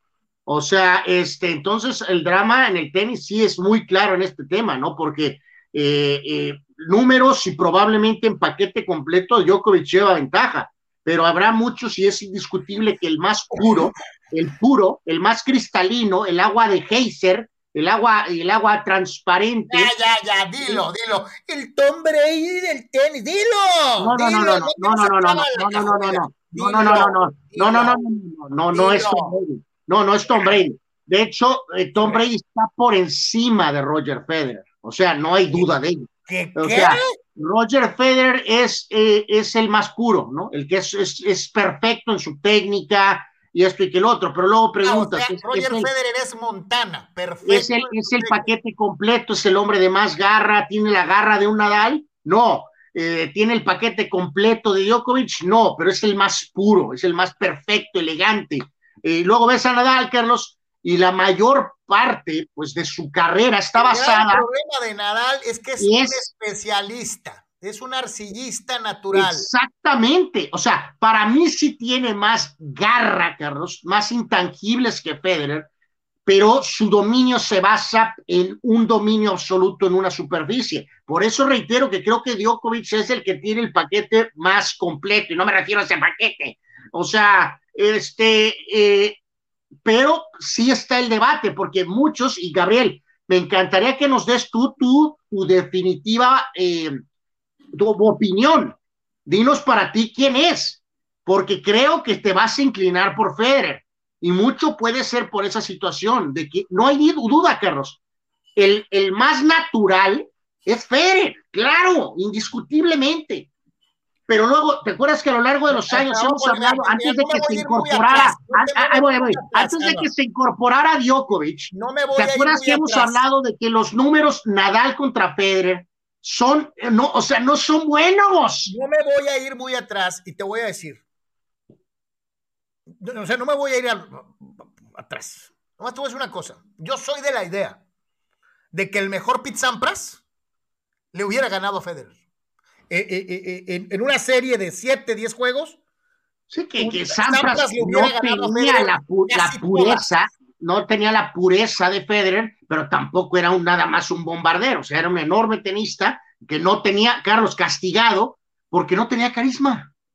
pues Y- te digo, y- te digo tenía de rival a uno de los más carismáticos de toda la historia, que también era increíble tenista, que era Agassi. Pues, si nos Entonces, tenemos que ir exclusivamente a esta época, mi querido Gabriel, aquí sí ya nos vamos a ir por cuestión de gustos, como dice Anuar, el técnico, el garrudo y el que más o menos es una combinación de los otros dos. A mí me llena más Nadal, a mí, pero es un arcillista. O sea, a mí me gusta Nadal. yo, yo reconozco la pureza cristalina de Federer, pero mi elección sería Novak Djokovic. Y reitero, me gustaría mucho ver a cualquiera de estos del triunvirato, de los 20 Grand Slams, que suena contra el mejor Sampras, contra el mejor McEnroe, contra el mejor Connors. Hubiera sido espectacular, espectacular. A ver, dam- dame otro nombre de, de los jurásicos tuyos, Carlos, que no sea, porque honestamente, si hicieras una especie de elite eight, eh, vamos a llamarlo así, eh, honestamente te lo digo, re- no creo que McEnroe la hubiera podido librar, Carlos, eh, honestamente te lo digo. Eh, dame, dame, mate, dame otra alternativa, ni Connors tampoco. Grandes tenistas, pero no, no. Espérate, no, Connors no en veo, su mejor época A, jugaba a en Sampras y Agassi lados. sí los veo. A- a- de más atrás, dame otro nombre, o sea, de esos, ¿de quién? No, ¿De, y- te digo Vitas algo, o de En- en- Astase o quién? En, en- en Pasto, a Borg, Borg sí entra ahí. en Borg sí entra cualquiera ahí. de estos tres hubiera hecho Chile para ganarle a Borg. Hubiera batallado horrores. Ah, Para ahí ganarle, es válido, espérate, ahí es para ganarle a válido. Borg, para ganarle a, a- a Connors en el abierto de Estados Unidos, Yo, yo te lo digo, o sea, llevamos batallado estos horrores. tres. ah, ah, por eso, ¿estás de acuerdo con lo de Sampras, no? Son cuatro. Yo creo que por la versatilidad de Espérame, Agassi te, también estás olvidando de, te estás olvidando de alguien que siempre se le olvida a todo el mundo. ¿Ya viste el- el- la época de dominio de Iván Lendl? Ay, pues sí, pues sí, pero no, no estoy, digo, ahí no sé, o sea, estoy tratando de armar una especie de elite eight, Carlos, y creo que eso ilustra más claro de que si piensas que en un torneito en un torneito y las mejores versiones de cada uno de ellos se tienen que enfrentar. O sea, ahí es donde te pones a pensar, insisto, estas son Sampras, un Agassi de nuestra eh, generación, Borg, entra, este, vamos, podría ser Lendl, no sé. Ahí, o sea, y ahí es donde te pones a decir, ok, ¿cómo le hubiera ido a Nadal en canchas duras contra uno de estos jugadores? Eso es lo que te estoy diciendo. Yo, yo, yo, no, yo no me imagino a Nadal, ni a, es más, ni a Federer, a, a Djokovic sí, peleándole a Connors o a McEnroe en, en, en Flushing Meadow, jugando cancha dura. ¿Quién? O sea, ahí está, ahí está, ya hemos tenido esta plática antes, mi querido Gabriel, digo, este, hemos Nunca tenido más. Espérame, estamos siendo respetuosos, carnal, porque tú lo dijiste bien claro, no estamos tomando en cuenta a los verdaderamente jurásicos, a Bill Tilden, a, Bueno, a- a ya es, a lo mejor pues irnos un poco más, más atrás, ¿no? O sea, pero, pero estamos hablando de esta generación setentera para acá, que ya estamos, eh, ya estamos cumpliendo un rango, Carlos, básicamente, se nos olvida, ¿no? Pero estamos cumpliendo un rango de 50 años, ¿no? O sea, creo que es bastante amplio. ¿Te acuerdas? ¿Te acuerdas? eh, digo, mucho se hablaba del, del saque de cañón de, de- de algún, de por ejemplo, de la Torre de Tandil, de, de, de este eh, jugador argentino, hombre, Juan Martín del Potro. Y a muchos se les olvida el poder en el saque que tenía, por ejemplo, eh, eh, eh, el que era compañero, hombre, de, de- de Raúl Ramírez en. No, bueno, yo tengo un No, nombre, Carlos, así de saques de nuestra era, Goran Ivanisevic. Iván Era, era tenía un brutal. mendigo cañón en el, en, en el brazo, o sea. Por eso te digo, y es que es un deporte tan complejo y con tantas circunstancias, y eso de las famosas superficies, Anuar, eh, hijo, este, también te lo hace más complicado. Fíjate, aquí Hay varios de estos, eh, grandes estos nombres, así. hay varios de estos grandes nombres que nunca pudieron ganar en una superficie. Lendl nunca estos, pudo ganar en arcilla. así de, de- de los obvios, ¿no? O sea, 20 están parejos en Grand Slams y luego el que sigue es Sampras con 14. Finales totales, Federer y Djokovic tienen 31 y Nadal tiene 28 y luego Lendl hasta con 19.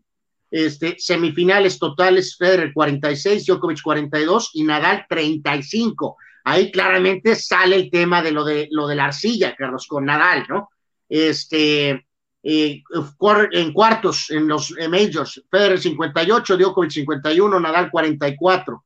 Este, entonces, híjoles, pues te regresamos la pregunta, Gabriel, si estás viendo ahorita en vivo, escríbenos, pues danos tú tu ranking, eh, muy porque ya te complicado. Y, y- y- y espérate, y ahorita vimos a, las, a los hombres.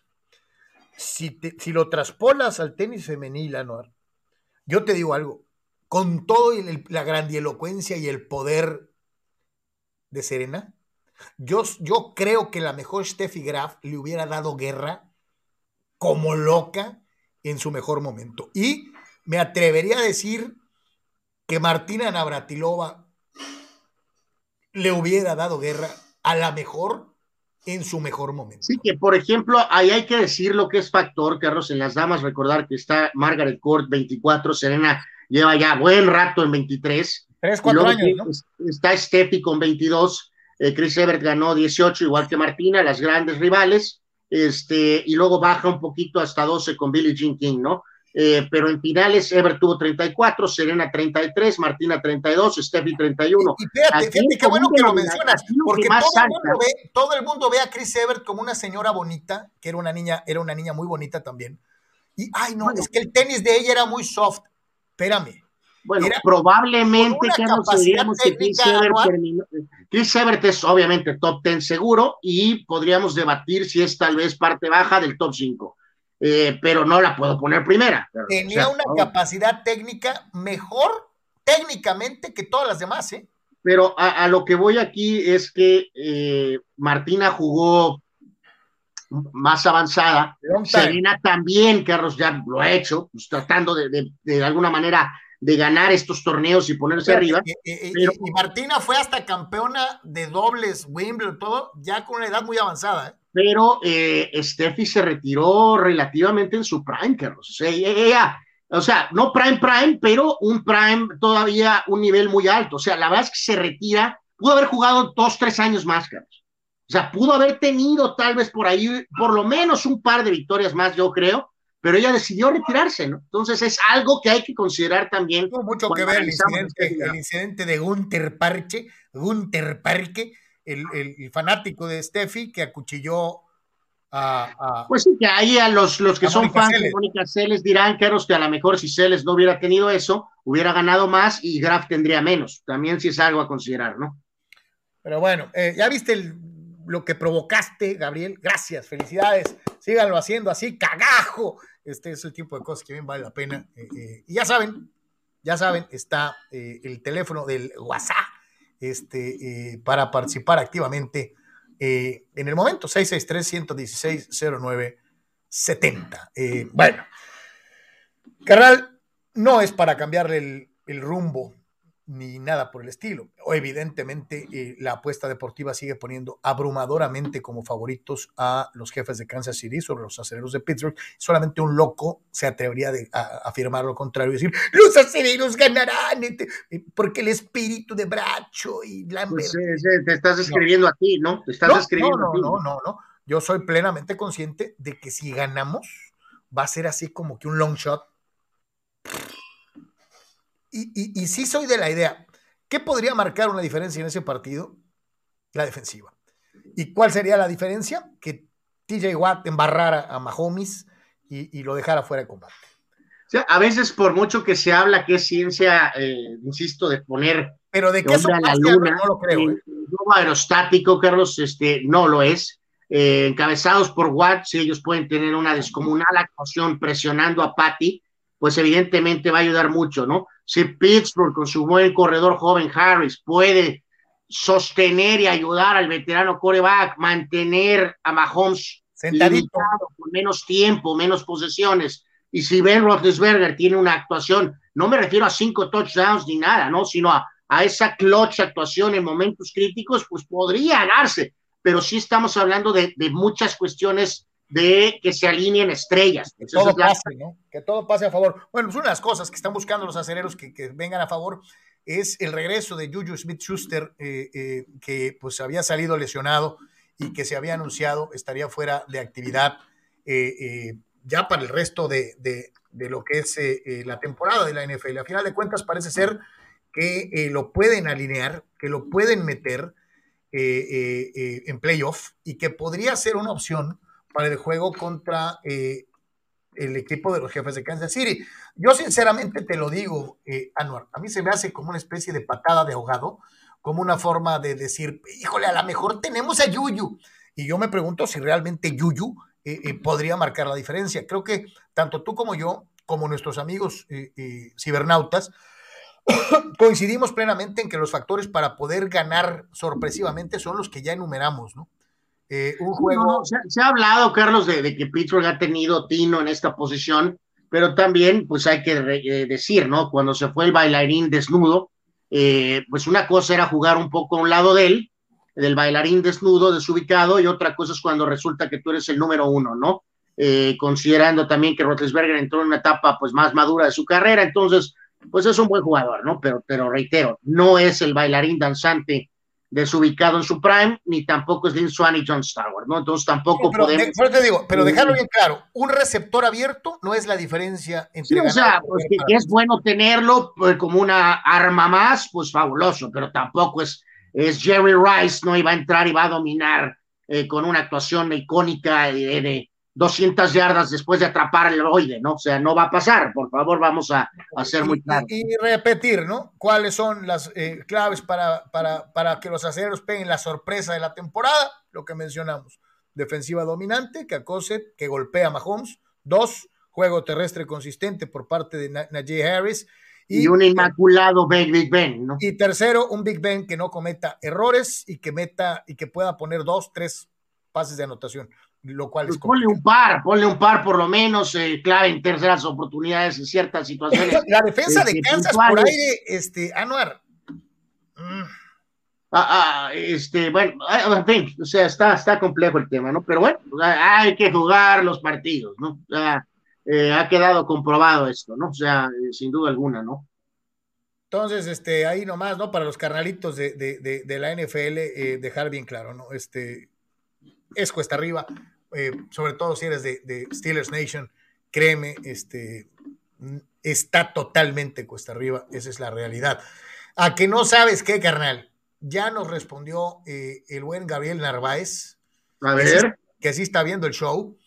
Este, eh, adelante, Gabriel, te escuchamos. Pues gracias, yo tuve la oportunidad y el gusto de haber visto a Billon, he visto a McEnroe y a ellos, no, no fueron que me tocaron. Sin embargo, yo empecé a ver tenis en la época de Pete Sampras y de André Agassi, que por mucho yo era muy fan de André Agassi. De hecho, siempre me quedó la sensación de que pudo haber sido más la carrera de André Agassi si él hubiera tenido más metida la cabeza en el tenis que en otras cosas que a veces parecía que las tenías metidas, ¿no? A veces parecía que estaba más metido en la fiesta o en otras cosillas que, que siento que nos privaron por lo menos de unos dos o tres años de un André Agassi a un gran, gran nivel. Y la verdad es que si yo tuviera que elegir entre, los, entre el triunvirato actual, la verdad, la verdad, me quedaría un poco con Djokovic por tener un híbrido de los dos. Me gusta el estilo estético y de tenis puro de Federer y me gusta esa potencia y esa garra de Rafa Nadal. Sin embargo, me gusta el all around, el estar completo, el tener un poco de todo. Me parece que Djokovic es un tenista más completo por tener un poco de todo. Y, y, y ¿sabes qué es lo más? Gracias, Gabriel. ¿Y sabes qué es Gracias. lo más? A final de cuentas, creo que llegamos a un, a un, a un consenso entre los tres de esta circunstancia, ¿no? De este híbrido, de esta, de esta mezcla entre Nadal y Federer, que a final de cuentas es Djokovic, ¿no? Eh, eh, que tiene un poquito de los dos. Eh, Sí, eh, dejar, dejar muy en claro, Carlos, que tampoco le estamos diciendo Yellow Belly a Federer, ¿no? O sea, porque no puedes tener esa carrera, lo hemos visto jugar partidos de sets este, larguísimos. ¿Qué O es lo sea, que te decía? carácter ¿Qué es no lo que te decía? ¿Qué es lo que Tampoco te tienes que estar lo mentándole la madre a los jueces como. McEnroe. O sea, no estamos diciendo que eso es carácter, ¿eh? Mentarle la madre a los Eso jueces. es lo que yo no. te decía de Chris Evert, ¿no? Que existe esta, esta tendencia a hacerlos soft porque son muy técnicos, tanto para Federer como para Chris Evert. Ay, es que son muy técnicos, son suavecitos. Eh, no, no. Eh, ambos en sus ramas tuvieron partidos épicos de 5 o 6 horas de duración, ¿no? Sí, no, no, no, o sea, digo, o sea, no, no, no, no son por supuesto de- disciplinados y, de- y- atletas de gran carácter, simplemente este, eh, eh, ese, ese piquitito extra, eh, donde entra esa palabra de garra, este, vamos a decir que por una nada se la entregaría, por ejemplo, a Nadal, ¿no? O sea, pero, pero no significa que no sean, no tengan carácter, o sea, claro que tienen carácter, por supuesto, no puede ser un triunfador de esa magnitud si no tienes carácter, ¿no? O sea, eso que sí, hay que aclararlo muy bien, ¿no? Y de acuerdo con lo de Agassi, ¿no? O sea, entre los shorts de mezclilla y el pelo, eh, nos dio, La, nos la dio publicidad de la cámara Rebel, eh, cuando era greñudo, ¿te acuerdas? Luego el drama acá cuando se casó con la señora Brooke Shields y esto y que el otro, despertó muy fuerte la parte Espérate, final. es que eso es algo que tú nunca me has querido conceder, pero es una realidad. El tiempo que estuvo casado con Brooke Shields no ganaba ni. ni, No, no, pues ni- cayó los hasta los torneos estos Challenger o satélites, sabrá Dios, ¿no? O sea, y hay que decirlo, cerró muy fuerte su carrera cuando le cayó totalmente el 20, eh, pero ya había habido algún tiempo perdido, pero hay que recordar eso de que él ganó primero los cuatro, ¿no? Que Sampras pues no tuvo suerte en Roland Garros, también se No. tiene que señalar eso. Entonces, este, eh, bueno, eh, es Dice- apasionante el tema, porque sí se da lo que es eh, claramente, creo, eh, la polémica que hemos tenido aquí en el programa desde hace buen rato, ¿no? El claro choque de números contra estilo puro, este, o sea, te presenta muy claro ese panorama en el, en el tenis. Eh, o sea, es, es muy. Juan, Juan Pitón dice: ¿Qué tal los de la Liga Premier de que se van a Paramount Plus? Sí, alguien ponía eso hace rato ahí, famoso TikTok, vi con alguno de esos este, insiders, claro, que parece que ha terminado lo de la, la tiranía de Sky, y ese, pues es un gancho. eh, se, se habló mucho, por ejemplo, de lo de mover Champions a, a HBO Max, ¿no? Pero no deja de ser un torneo, pues con menos juegos. Pero el gancho de Premier League cada semana, sí creo que es bastante fuerte, ¿no? Algún compañero de ahí, de estos eh, TikTokeros, daba una opinión respecto a el tema de que hay diferentes combinaciones dependiendo de quién sea tu proveedor, donde puedes ligar a la mejor HBO Max con Paramount. Este, y evidentemente sí va a ser, para mí creo que sí va a representar un, eh, Una un competencia real, ¿no? Para, Este, para porque- Sky, que, que porque tenía- realmente sí vale la pena, Carlos, sí vale para la pena. Sky que y es llegó a tener un monopolio terrible eh, eh, en cuanto a estas ligas, ¿no? Sí, y el nivel de la Premier ahorita, pues claramente es la mejor liga de pe a pa y sí es un atractivo, la verdad, sí es un atractivo. este, el por qué no a lo mejor checar ahí combinaciones o hacer el esfuerzo y tener Paramount Plus. Digo, aparte del contenido que ofrezcan, pues vas a tener la Premier, entonces evidentemente sí es llamativo. Dice Gato Gordo y Gris, creo que Marcelo Flores se motiva por Alfonso Davis. Dice, ¿cuántos no fueron al Barça por querer ponerle pases a Messi? ¿Cuántos no fueron al Madrid para tirarse en el área para que CR7 tirara un penal? Santo Dios de mi vida, qué, qué comparación y qué ángulo tan y- y- particular. y lo, y lo da Gato Gordo así y lo remata Gigi Ramírez con esta declaración. Anuar, ¿qué opinas que según The Best, Penaldo, Penaldo, ya es el quinto mejor del mundo, quinto. Pues es el año, ¿no? ¿Qué edad tiene, perdón, mi querido amigo? Por Dios. A esa edad los grandes cracks estaban retirados, cuando Cristiano está todavía siendo un jugador fundamental en la mejor liga del mundo, Pero, ¿no? pero lo que me muera, lo que me mata de risa es esto, Anuar, mira, esto, esto, esto de acá, mira. Penal. Santo Dios. Eso se llama puro ingenio También mexicano. tuvo muchos eh, escenarios falla penaldo, Messi, ¿no? Fallado un montón de penales, ¿no? Oye, me pregunto si, si, si en España también conocen el término penaldo. Este, o si nomás es acá. Sí, pero no ha agarrado mexicano. mucho vuelo como en el ámbito internacional, ¿no? Dice César Pineda, Big Ben no es el coreback, no es coreback favorito, pero respeto que se retire con una sola camisa, ya que cada vez es más raro que se retiren en un solo equipo, dice César. Saludos, César Pineda. Fidel Ortiz, ¿qué opinan de que los aborazados de Paramount adquirieron los derechos de TV de la Premier League, ya que Sky al parecer no los va a renovar una vez que finalice la presente temporada? A ver si estos de Paramount no ofrecen miserias a nivel de comentaristas en México como lo hace HBO con Gabriel Norambuena y sus recomendados por palancas y sin talento. Diles algo, ¿no, Fidel? Bueno, eh, Fidel, este, nos sentimos eh, mini privilegiados que nos haces el Oye, favor oye, yo no quiero saber, este, ojalá y que nunca caigamos de la gracia de Fidel, si no nos va a hacer tal. pero este, bueno, espero que no nos remate por ahí algún algún lado, ¿no? Con otra cuenta, pero bueno, eh, cada quien ahí sí que duerme con la conciencia, pero eh, no creo que sea aborazados, mi querido Fidel, como ya ahorita esto del streaming está moviéndose de esa forma tan dura, eh, es mucho más atractivo para nosotros, para en general, el ir por el streaming de Paramount que contratar el servicio de Sky. Entonces, no, no es aborazado, te lo digo, al contrario. Creo que esto va a representar una oportunidad para mucha gente ¿Sabes? Digo, de ver la Premier. Y carnal, para allá va todo. Para allá va todo. Digo, Sí, sí, o sea, aquí en el área de Tijuana y San Diego, Carlos, o sea, todo, ¿no? que presenta esa situación del famoso monopolio, eh, de que eh, la gente de la cúpula, eh, ya saben de quién, pues de, de, de, de, Melquiades, Y de Aragorri, no va. eh, pues la, o sea, en este caso Televisa tiene que ver con Sky, tiene que ver con lo de Easy, o sea, tiene que ver en las dos eh, formatos, por decirlo de alguna manera, Y cable y televisión abierta. y entonces, Y este, y aquí también. primordialmente hay, hay Easy, Carlos, vamos a suponer, ¿no? Antes cable más. ¿Para qué diablos vas a contratar Sky, Carlos? Y menos ahora en la época de Jack Sparrow.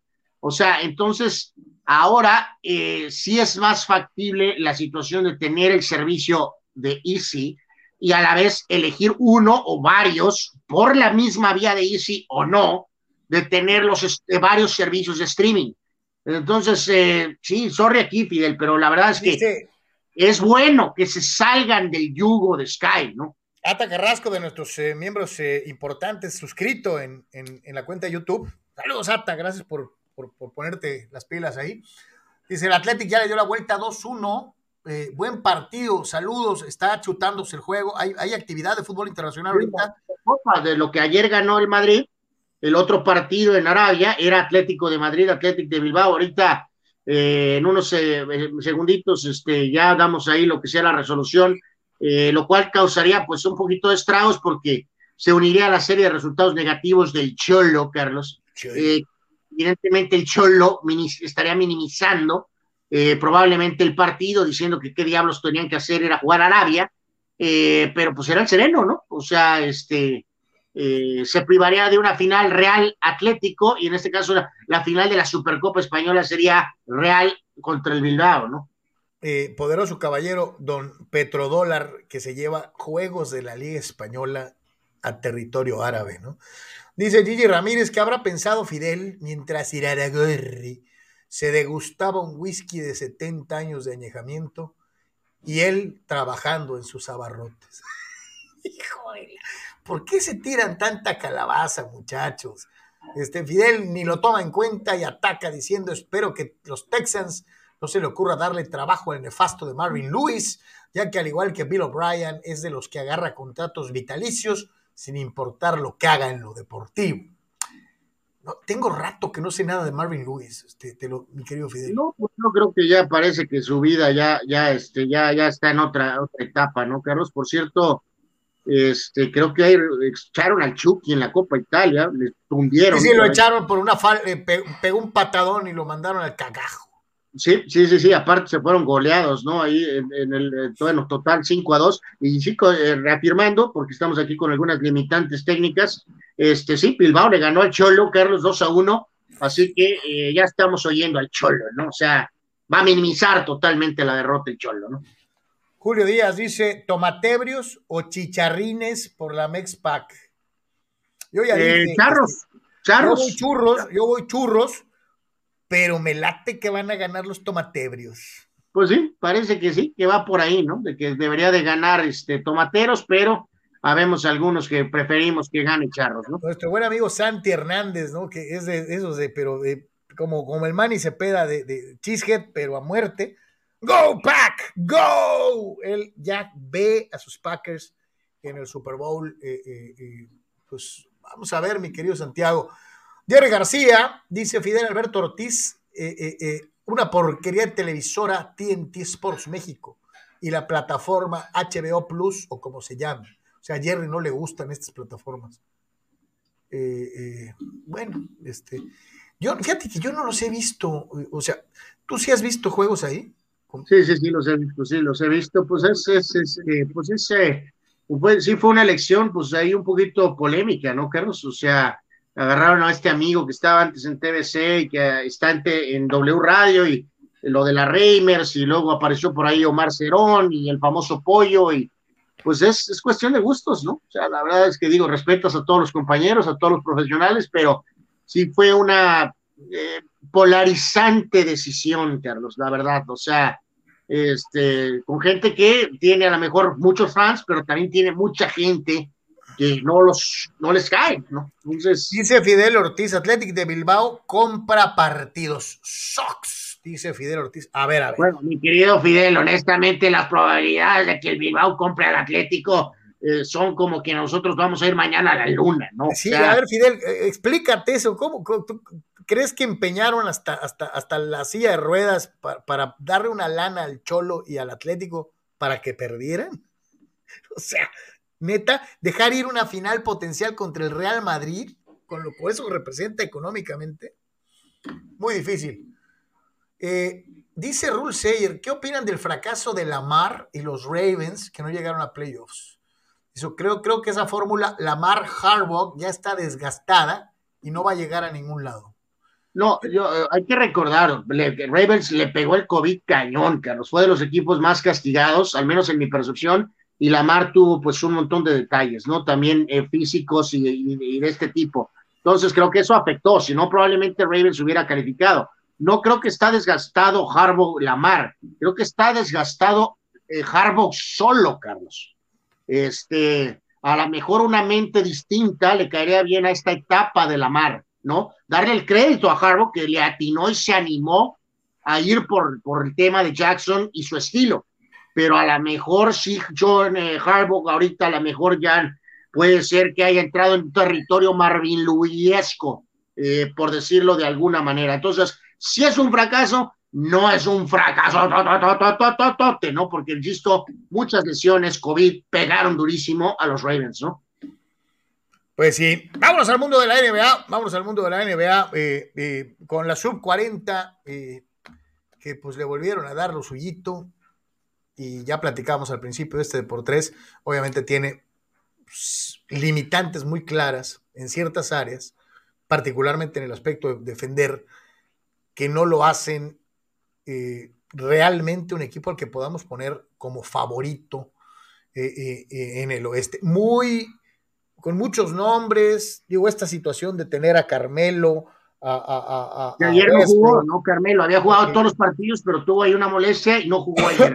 Carmelo, Westbrook, Howard, LeBron, cualquiera diría por el puro nombre, no manches, es un Dream Team. Pues sí, pero, pero no. Pero ayer, fíjate, eh, aunque sea en una etapa veterana, Carlos, ver a un Dwight Howard que solamente puede participar en ciertos momentos, Sacramento sí mete a un hombre grande. Entonces, Howard tiene participación, pero como hay muchos eh, lineups pequeños, eh, resulta que su, su, tiempo ha sido limitado, ¿no? Que digo, esto no, nadie le pone nada en la cabeza al coach Bowler, ¿no? O sea, tú puedes poner a Howard y tratar de dictar condiciones de esa manera, ¿no? O sea, pero el punto es que la, lo principal, por eso LeBron ha estado jugando de centro, ¿no? Eh, ayer hubo un par de momentos de regreso, eh, al final 125 a 116, LeBron sólido, 34 puntos, este, 7 rebotes, 6 asistencias, muchos three pointers, Carlos, muchos. Es lo único que LeBron creo que tiene que resistir ese, tiro de tres. Solamente se fue 3 de 12. Pero bueno, no Davis, no Carmelo. Eh, y a pesar de que Malik Monk ya ha salido de la nada para jugar bien, eh, anotó 22, eh, pues Russell Westbrook. yo soy fan de Westbrook, Carlos, pero pobre hombre, de verdad sí está jugando. Creo que la presión lo está haciendo pomada. Este, ocho puntos apenas eh, 2 de 14 en tiros de campo, 0 de 5, y aunque, por ejemplo, no perdió el balón tanto, que sí por ahí un par de tiros que considerando que estás lanzando basura, pues no debes de tomarlos, ¿no? Entonces es como que dice una especie de turnover, ¿no? Disfrazado. Este, entonces, pues sí, sí, problemas para, y eso que, por ejemplo, este muchacho Reeves Blanco ha salido de la nada para aportar puntos y defensa de la banca. O sea, este, no contaba este chavo en nada, Carlos. Salió de la nada, literalmente. Entonces, dijeras tú, imagínate si no estuviera el aporte de este muchacho eh, eh, que estuvo fuera por COVID, varias cosas. O sea, panorama muy, muy rudo para los Lakers, ¿no? Yo creo que sí habrá aquí mucho tema, Carlos, de si se animarían a jalar el gatillo rumbo a la fecha límite y hacer un cambio esta temporada, Carlos. O pensar, como lo dije hace un rato en el programa, en ese escenario ultra optimista de que pues cuando llegue el playoff a lo mejor Davis y LeBron pueden prender el switch. Oye, pero bueno, Davis, ¿no? porque LeBron lo tiene prendido permanentemente el switch. ¿Cómo, ¿no? cómo cambia la, ¿Cómo cambia la percepción de las cosas? ¿no? Cualquier, cualquier fulano que leyera solo los nombres te diría, uff, es un equipazo, sí. o sea, pues, pues sí, pero pues no es lo mismo los tres mosqueteros que 20 años después. Y, y obviamente, pues sí, la pregunta es, ¿y quién defiende? ¿no? Este, como bien apuntas, tienen que recurrir a, a, un prácticamente desconocido de la banca para medio defender, ¿no? Este, este equipo, este equipo no tiene, no tiene un futuro así que digas tú brillante, brillante, tanto así como decir que ya lo vemos eliminado, eh, eh, que no va a entrar a playoff, no pero ganando la NBA, no, tampoco. Sí, muchos de los eh, más férreos críticos, Carlos, sí los están ya, ya sepultando, ¿no? De que no van a o sea, calificar. ¿No van a calificar? Yo creo que sí van a calificar, Yo pero pues aquí esto es que este proyecto se supone que la idea era contender, ¿no? Contender, ¿no? Y ese es el tema que está aquí en duda este, severa, ¿no? Yo, yo sí, no, no los veo no calificando, ya sea directo o a lo mejor indirectamente con el, el, el extendido, el extendido Liga MX, ¿no? Que ha llegado a la NBA, ¿no? Totalmente. Más actividad de la NBA. Duelo entre eh, el equipo de los Nets de Nueva Jersey y los eh, Toros de Chicago. Eh, pensé que iba a estar más parejo y pues no fue así. No, no, no. Ayer esto fue una santa batimadriza, Carlos. O sea, no hay otra forma de decirlo. A esos jóvenes Bulls, por decirlo de alguna manera, aspirando y que vamos a pelearle a los Bucks y a los Nets. Pues ayer les dieron un. Puede pasar, tienen mucho talento, en fin pero ayer les pusieron una golpiza eh, terrible, ¿no? Durant 27, la barba 25, eh, el no vacunado, ay Dios, perdón, este, estornudé aquí sin ya no me pude aguantar, este, y eso que Kyrie Irving tuvo nueve, Carlos, pero por ahí Sharp apareció con 20, hay puntos que nos hicieron pomada. Los Nets eh, mostraron la musculatura ayer, 138 puntos a 112, hicieron talco a los Bulls ayer, este, bueno, un, como especie de mensajito, ¿no? 138 puntos, que este partido fue en 1973 o qué? Eh, pues sí, pues fue, fue, un reality check a los pobres Bulls, ¿no? O sea. ¿Cómo? La barba, la barba como que ya agarró vuelito, ¿no? Pues eh, viene de regreso otra vez, ¿no? Eh, eh, reiteramos el número de partidos del, del tridente es, pues, hecho, corto, Carlos, ¿no? Y ahora como Irving solo juega de visita, este, pero bueno, eventualmente sabemos que es una combinación que puede proveer, que puede ser letal, ¿no? O sea, evidentemente, ¿no? Yo, yo reitero, una de las razones de traer a Irving de regreso, a pesar de que iba a generar críticas, era de bajarle los minutos a Durant. Y eso yo creo que tienen que hacerlo, que si no va a llegar sin gas al playoff, cuando llegue el momento de chocar contra Chicago, que es un equipo muy joven, muy atlético, o eventualmente jugar contra los Bucks de Antetokounmpo. Así que eso es algo que hay que seguir con los Nets, ¿no? De todas, de todas, todas. Eh, obviamente Abraham no desaprovecha una oportunidad para expresar su, su, desmedido amor por Tom Brady, Tom Brady, eh, eh, y, y, se suelta, pero inmediatamente, ¿no? Eh, secundado, obviamente, por Anwar Yeme y por el club de fans de Tom Brady. Abraham Mesa blasfema. Bracho no es mejor que Big Ben, Eggman, Peyton Manning, Elway, Steve Young y mucho menos que Montana ni Brady. Dime uno de todos los que dijiste sin contar a Brady, que haya ganado dos veces el Super Bowl back to back. Venga. Venga. ¿Quién más? De todos estos que mencionaste, solamente, solamente Manning y Aikman son first round draft choices all around, junto con Bradshaw. Todos los demás, pues, la perrearon y tuvieron ahí su... Eh, llegaron como estrellas Bracho, Eggman y Elway. ¿Ven fuera? Todos los demás tuvieron que hacer cola. Entonces, mi querido Abraham, pues no, no estoy de acuerdo.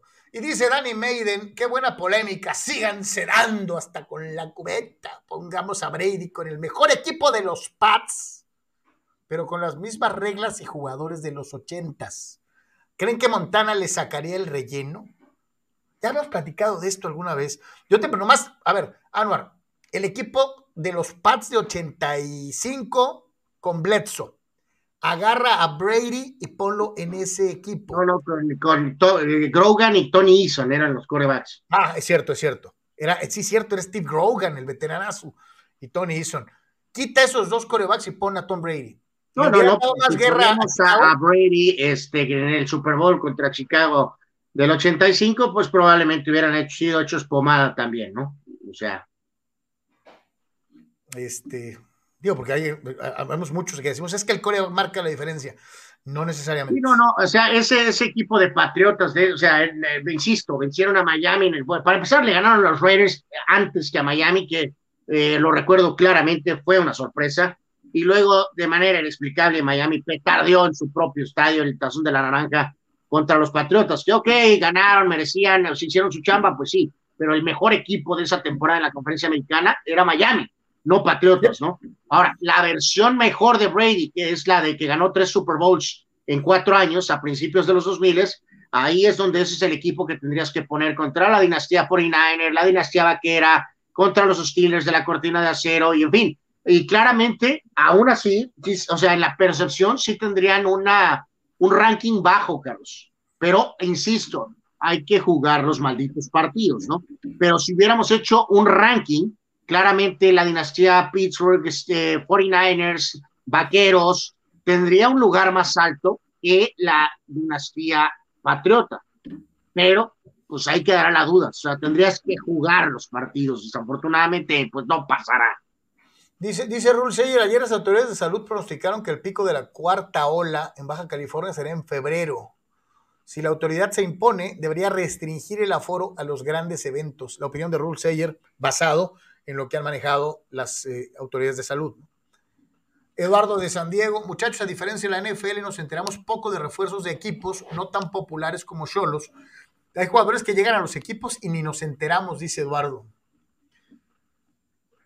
Víctor eh, Pues sí, sí puede ser que no hay un, un, canal y, consenso informativo que permite tener esa, esos datos, ¿no? Tal vez.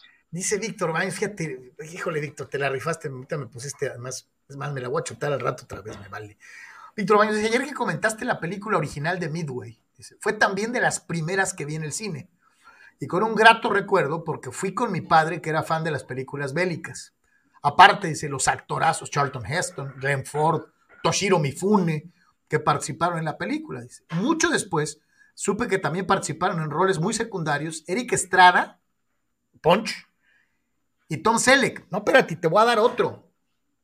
También salía Noriyuki Pat Morita. Noriyuki Pat Morita, alias Mr. Miyagi. Mi querido Víctor Baños, entre muchos que participaron en la, película original de Midway. Nos eh, pregunta, nos dice Juan aquí vía Twitter, Carlos, comparte ahí un gráfico en cuanto a títulos de Super Bowl donde Brady tiene eh, pues más que los cereros y los patriotas, ¿no? O sea, es eh, devastador, ¿verdad? ¿Pero de qué, de qué? pues que tiene más Super Bowls, Carlos, Brady. Ah, no, claro, claro, y volvemos a lo mismo, o sea, puedes llegar a un millón, ¿no?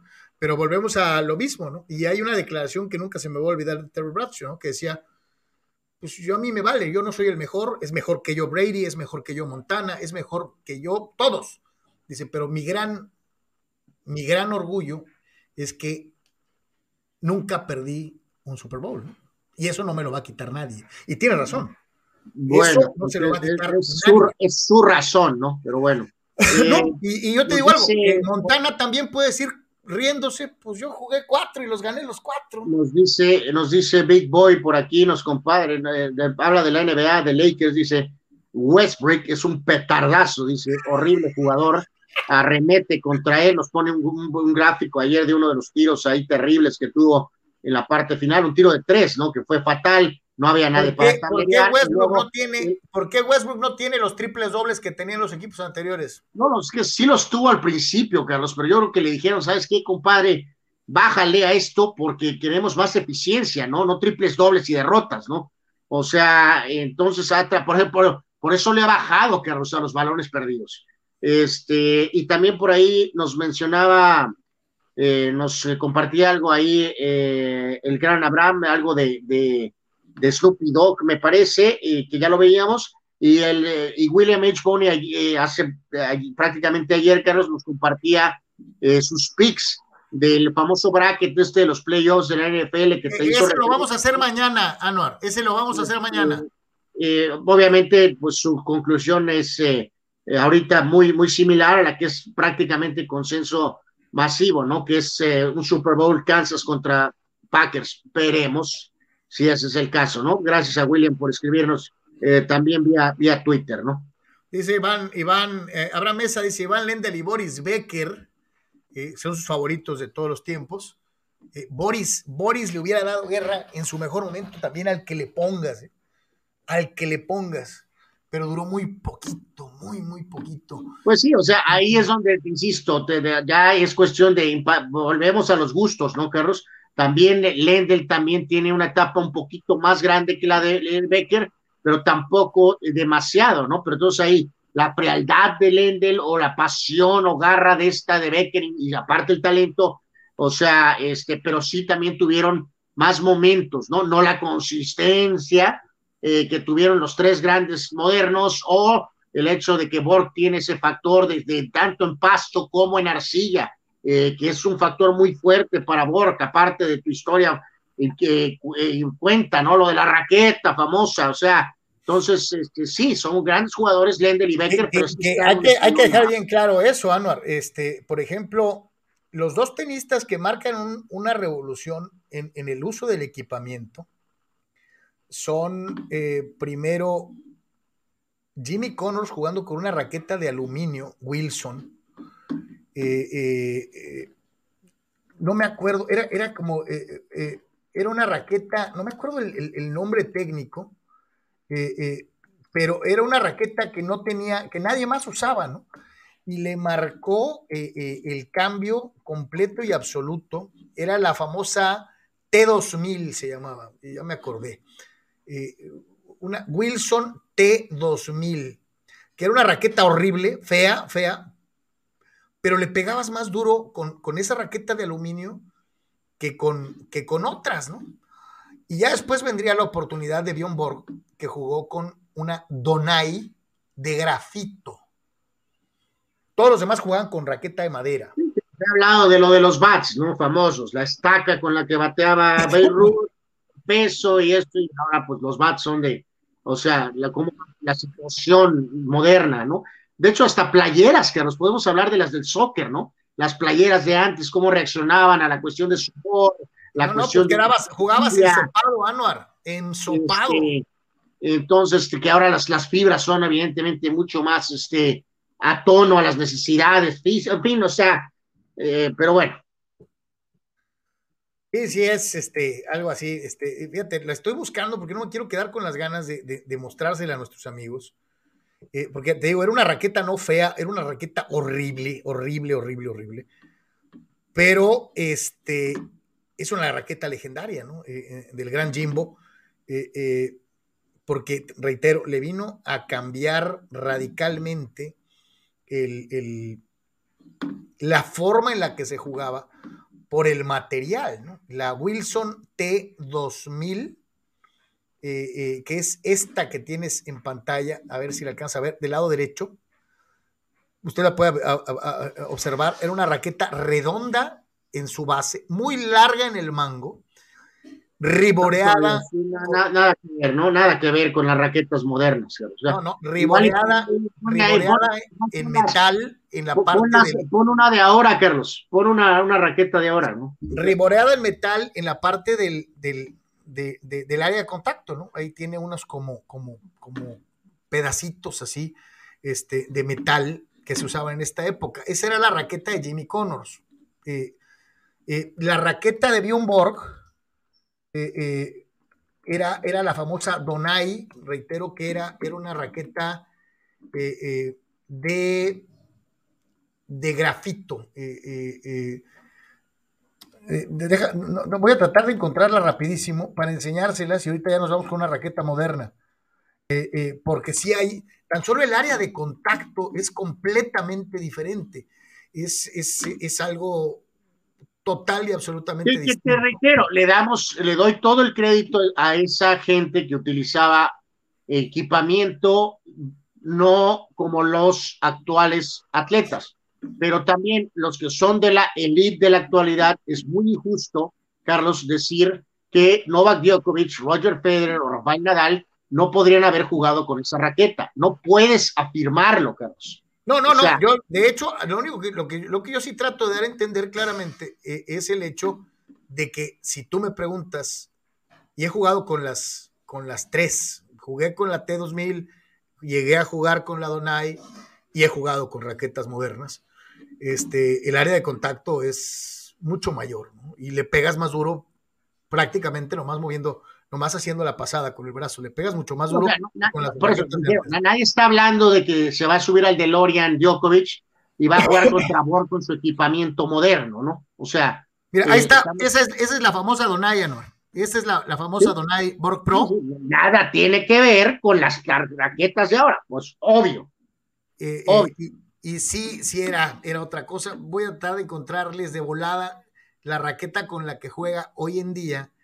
eh, El que sea, ¿no? Alguna raqueta moderna, ¿no? Pues es muy obvio visualmente la diferencia de superficie y pues obviamente el peso, o sea, es clarísimo, ¿no?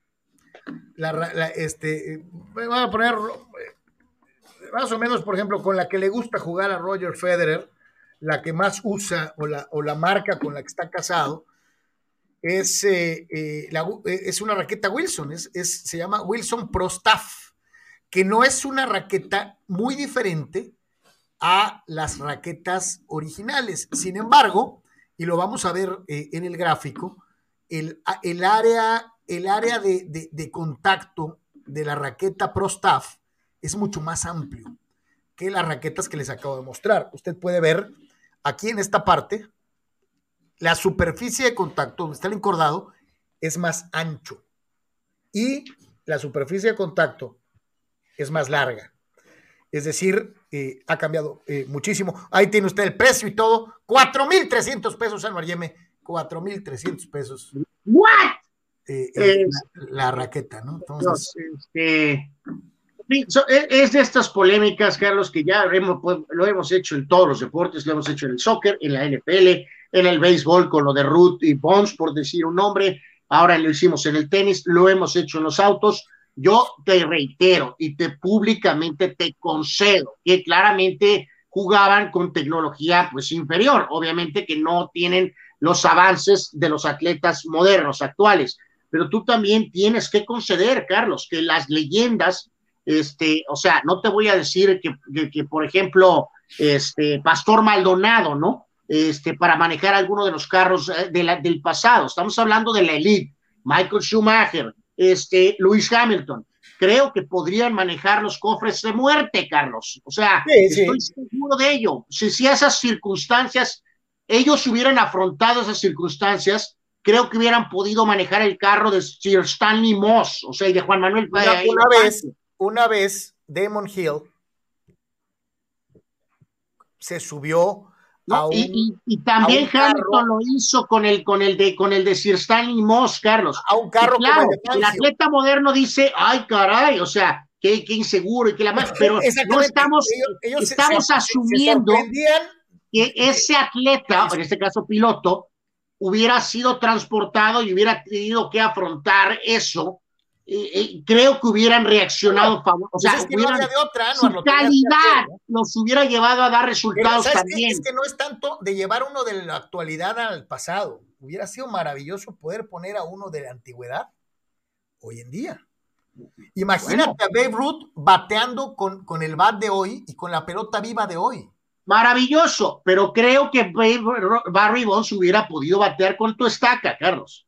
Pues sí, pero vuelvo a insistir. O sea, tú a veces das a entender como que Bonds no podía batear con el bat de Babe Ruth. No, bueno, no, no, no, no, es eso. Es que trataron de. Hicieron el experimento, Anuar. Le ah, Claro, que le incomoda, Carlos, pero si se tuviera, dijeron, ¿cómo diablos jugar la vida, ganar el dinero para poder comer en aquella época, estoy seguro que con su increíble calidad, Bonds se hubiera adaptado a la estaca. Que lo hubieran hecho, lo hubieran hecho, porque además eran, son grandes atletas.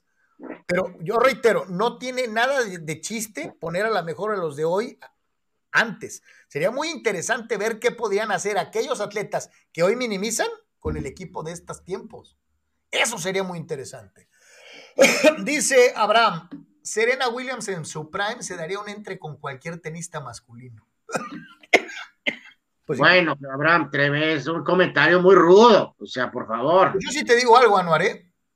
Serena número uno del mundo, le ganaba fácilmente, yo creo que al, fácilmente a cualquier tenista del 200 para abajo. Eh, pues sí, o sea, este, sí, o sea, ok, puede ser, pero también hay que tener cuidado porque que se camina en una línea ahí medio muy delgada, pero efectivamente, con su gran fuerza, con su gran capacidad atlética, es muy probable que sí, Serena hubiera derrotado a tenistas de abajo. Yo te digo, nomás falta acordarnos de la batalla de los sexos, ¿no? De, de, de doña, de doña Billie Jean King eh, pegándole a Bobby Riggs, que era un caso que, que, decía que cualquier hombre le ganaba a una mujer. Y ya Por eso, siempre ha habido duda de que Bobby Riggs pues ya estaba medio acabadón y todo, o sea, entonces... Era un pues, rucazo, era un rucazo hablador. Esa es la realidad. Dice Eduardo de San Diego, Djokovic se está convirtiendo en el malo del tenis mundial. Dice, ya lleva varias que le restan fans. Yo creo que no, Lalo que lo del pelotazo, esto, aquí, la neta, a mí, digo, malos, malos. Ha habido peores en la historia del tenis. Este, Djokovic, a mí eso me hace que sea villano bajo ninguna circunstancia. Dani Pérez Vega, ese juego, en ese juego, conociendo a Tomlin, va a aprender la lección de la paliza que le dieron los Chiefs en la temporada y encontrará la forma de hacer el juego más parejo. Así que yo apostaría que Steelers cubrirá la línea de ocho puntos pero no veo cómo puedan ganar, dice Dani Pérez. Ve ganándole mucho crédito al coach, al coach Tomlin. A ver. Le reitero eh, que mañana hablaremos de eso, Carlos. Obviamente, pues este sí se antoja un excelente fin de semana NFL. Este, más ahora con el plus de tener un juego el lunes. Eh, así que digo, eh, por ejemplo, que ofrece la opción, ya que hablábamos mucho de que Paramount y que esto y que el otro, la verdad a mí me encanta eh, que todos los juegos, en este caso como Azteca, pues se hizo a un lado y, nada más transmite el Super Bowl, este, que Televisa lleva todos los juegos, eh, me parece una opción, incluyendo el del lunes, y entonces, pues ahí está la elección, ¿no? Eh, por el lugar que vivimos, los quieres ver en inglés, los quieres ver con Televisa, con Toño de Valdés y con Burak y con Segarra, o los juegos que pasen los de Fox en español, o los de ESPN en español, en fin, tienes un montón de opciones pero a mí me, encanta la opción de que Televisa lleva todos los juegos de postemporada de la NFL, no todos, no nada más el Super Bowl. Rule Sayer hace un juego de palabras medio pacheco. No back, no back. no, no back. COVID, Jokovic. Este. Estuvo buena esa, mi querido Rule. Eh, dice Juan Pitones, si Garapolo no comete errores y Dallas no detiene a Samuel, ¿Tendrán chance a los 49ers? Sí. Sí. Más parejo, sí. Pero yo quiero, me, va a llamar mucho la atención ver qué tanto la gran defensiva de proyección, de, relumbrón que tienen los vaqueros. Yo quiero, quiero ver a Mika Parsons. Responde a la hora buena, ¿no? Eh, eh, hay que recordar, este es, este es ya crunch time, este es momento real. Entonces, aquí es en donde la defensiva de los, de los Cowboys que también se ha visto. Sí, o sea, quiero ver a, Mika quiero ver a, mi amigo este que tiene 800 intercepciones, ¿no? O sea, no es nada más Dakota. No, nada más es el softy de Mari Cooper. no, espérame, es que, por ejemplo, dice que si pierden los vaqueros va a ser por culpa de Dak. No, eh, no. Eh, no, no, no, no, no, es muy fácil echarle la culpa a un solo jugador. Aquí, reitero, esta es una muy, muy buena prueba para ver hasta dónde llega la gran defensiva de los vaqueros en temporada regular. Sí, porque si ponemos ese escenario terrible, Carlos, que a veces caen algunos equipos de NFL, Dallas ha sido partícipe en ello, lo vimos mucho con los Chargers de San Diego y algo en Los Ángeles. Si este juego por X o Z, Carlos, está 21 a 3 en el primer cuarto 49ers, ¿quién se salva en ese escenario? Salvo que, por ejemplo, sea Dakota eh, eh, con intercepción en la yarda 2 y te la regresen, ¿no, Carlos? O sea, eh, si tú vas perdiendo 21 a 3 y Dallas entra en ese modo de reaccionar en la segunda mitad y poner el partido dramático al final. Oye, que, tampoco, que tampoco me extrañaría, ¿eh? A lo que voy con esto es que en ese escenario, salvo el ejemplo que puse de que Dakota tuviera desastrosas intercepciones dentro de la yarda 20 o algún fumble de Dakota, de, de Zico, del otro corredor, este, en esos momentos, ¿quién va perdiendo, Carlos? Van perdiendo los Dallas Cowboys. Si tú vas perdiendo 21 a 3, no es culpa nada más de Dakota ni de Mika Parsons. Vas perdiendo todo el equipo softy, que entonces en un juego que estás en casa y debes de ganar, no 70 a 0, pero que debes de ganar, estás el primer cuarto perdiendo 21 a 3, pues no puedes salvarte de ni un lado ni el otro. Vas perdiendo. la ofensiva y la defensiva entonces quiere decir que no está jugando como supuestamente puede jugar, ¿no? Dice Juan Pitones si se le va a hacer a alguno de los que nunca han ganado Super Bowl, Bills, Bengals, Cardinals o Titans, no. Eh, Gildardo Ramírez, el Palmeiras va por el delantero argentino ex River Plate, Lucas Salario del Bayern, el Leverkusen. Mi duda es por qué el América no va por Alario y tener un delantero de mejor calidad que Viñas o Henry. Porque tienen que entender que no hay, no hay dinero, cabrón. O sea, este, eso del dinero es cierto. O sea, eh, eh, pues ya, ya, ah, ya los, las disquebombas, pues ya nos dijeron mucho, ¿no, Carlos? Que tenía dudas en el en, medio campo, por eso lo de Jonna, y más la ayudita que a lo mejor hubo por parte del dueño, supuestamente, y luego fue por Valdés, ¿no? Eh, o sea, queda claro que a lo mejor considera que con lo que tiene entre Roger, Henry y este Viñas, pues, ok, pues me la juego con eso, ¿no? Voy a poner más en el medio campo, ¿no? o a lo mejor en defensa, con eso de que también se fue inventado Emma. Pero pues sí, no es como antes, desafortunadamente, ¿no? Nos queda muy claro que no, no, no tienen, no hay el dinero de antes, no se tiene el dinero de Tigres, pues, o sea. Raúl Ibarra dice, ¿volveremos a tener otro pelón una? No. Ni otro Raúl Ramírez, ¿no? Muy difícil. Ahora Mesa, Sky se va a quedar como Nextel, obsoleto. Y si la verdad Sky es un robo, acapara a todos y bastante carito, la opinión de Abraham.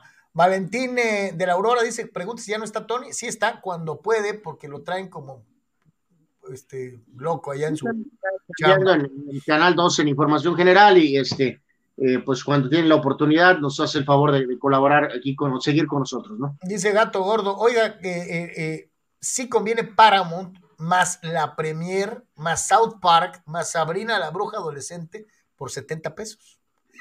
No, sí va a ser un plus eso, ¿eh? yo casi estoy seguro, Carlos, que eh, va a haber mucho futbolero que creo que piensa como yo, ¿no? De que a lo mejor vas a hacer el esfuerzo o a lo mejor cuando se pueda o vas a buscar alguna combinación de paquetes, o sea, la verdad sí es un atractivo este, tener la, la Premier eh, por esta vía eh, de streaming, ¿no? Nuestro amigo de, eh, Raúl, que, que, es de nuestros patrocinadores en Patreon, muchas gracias, mi querido Raúl, dice, dice, buen juego del Atlético de Bilbao, dice, con dos goles rapidito acabaron con el Atlético, ¿no?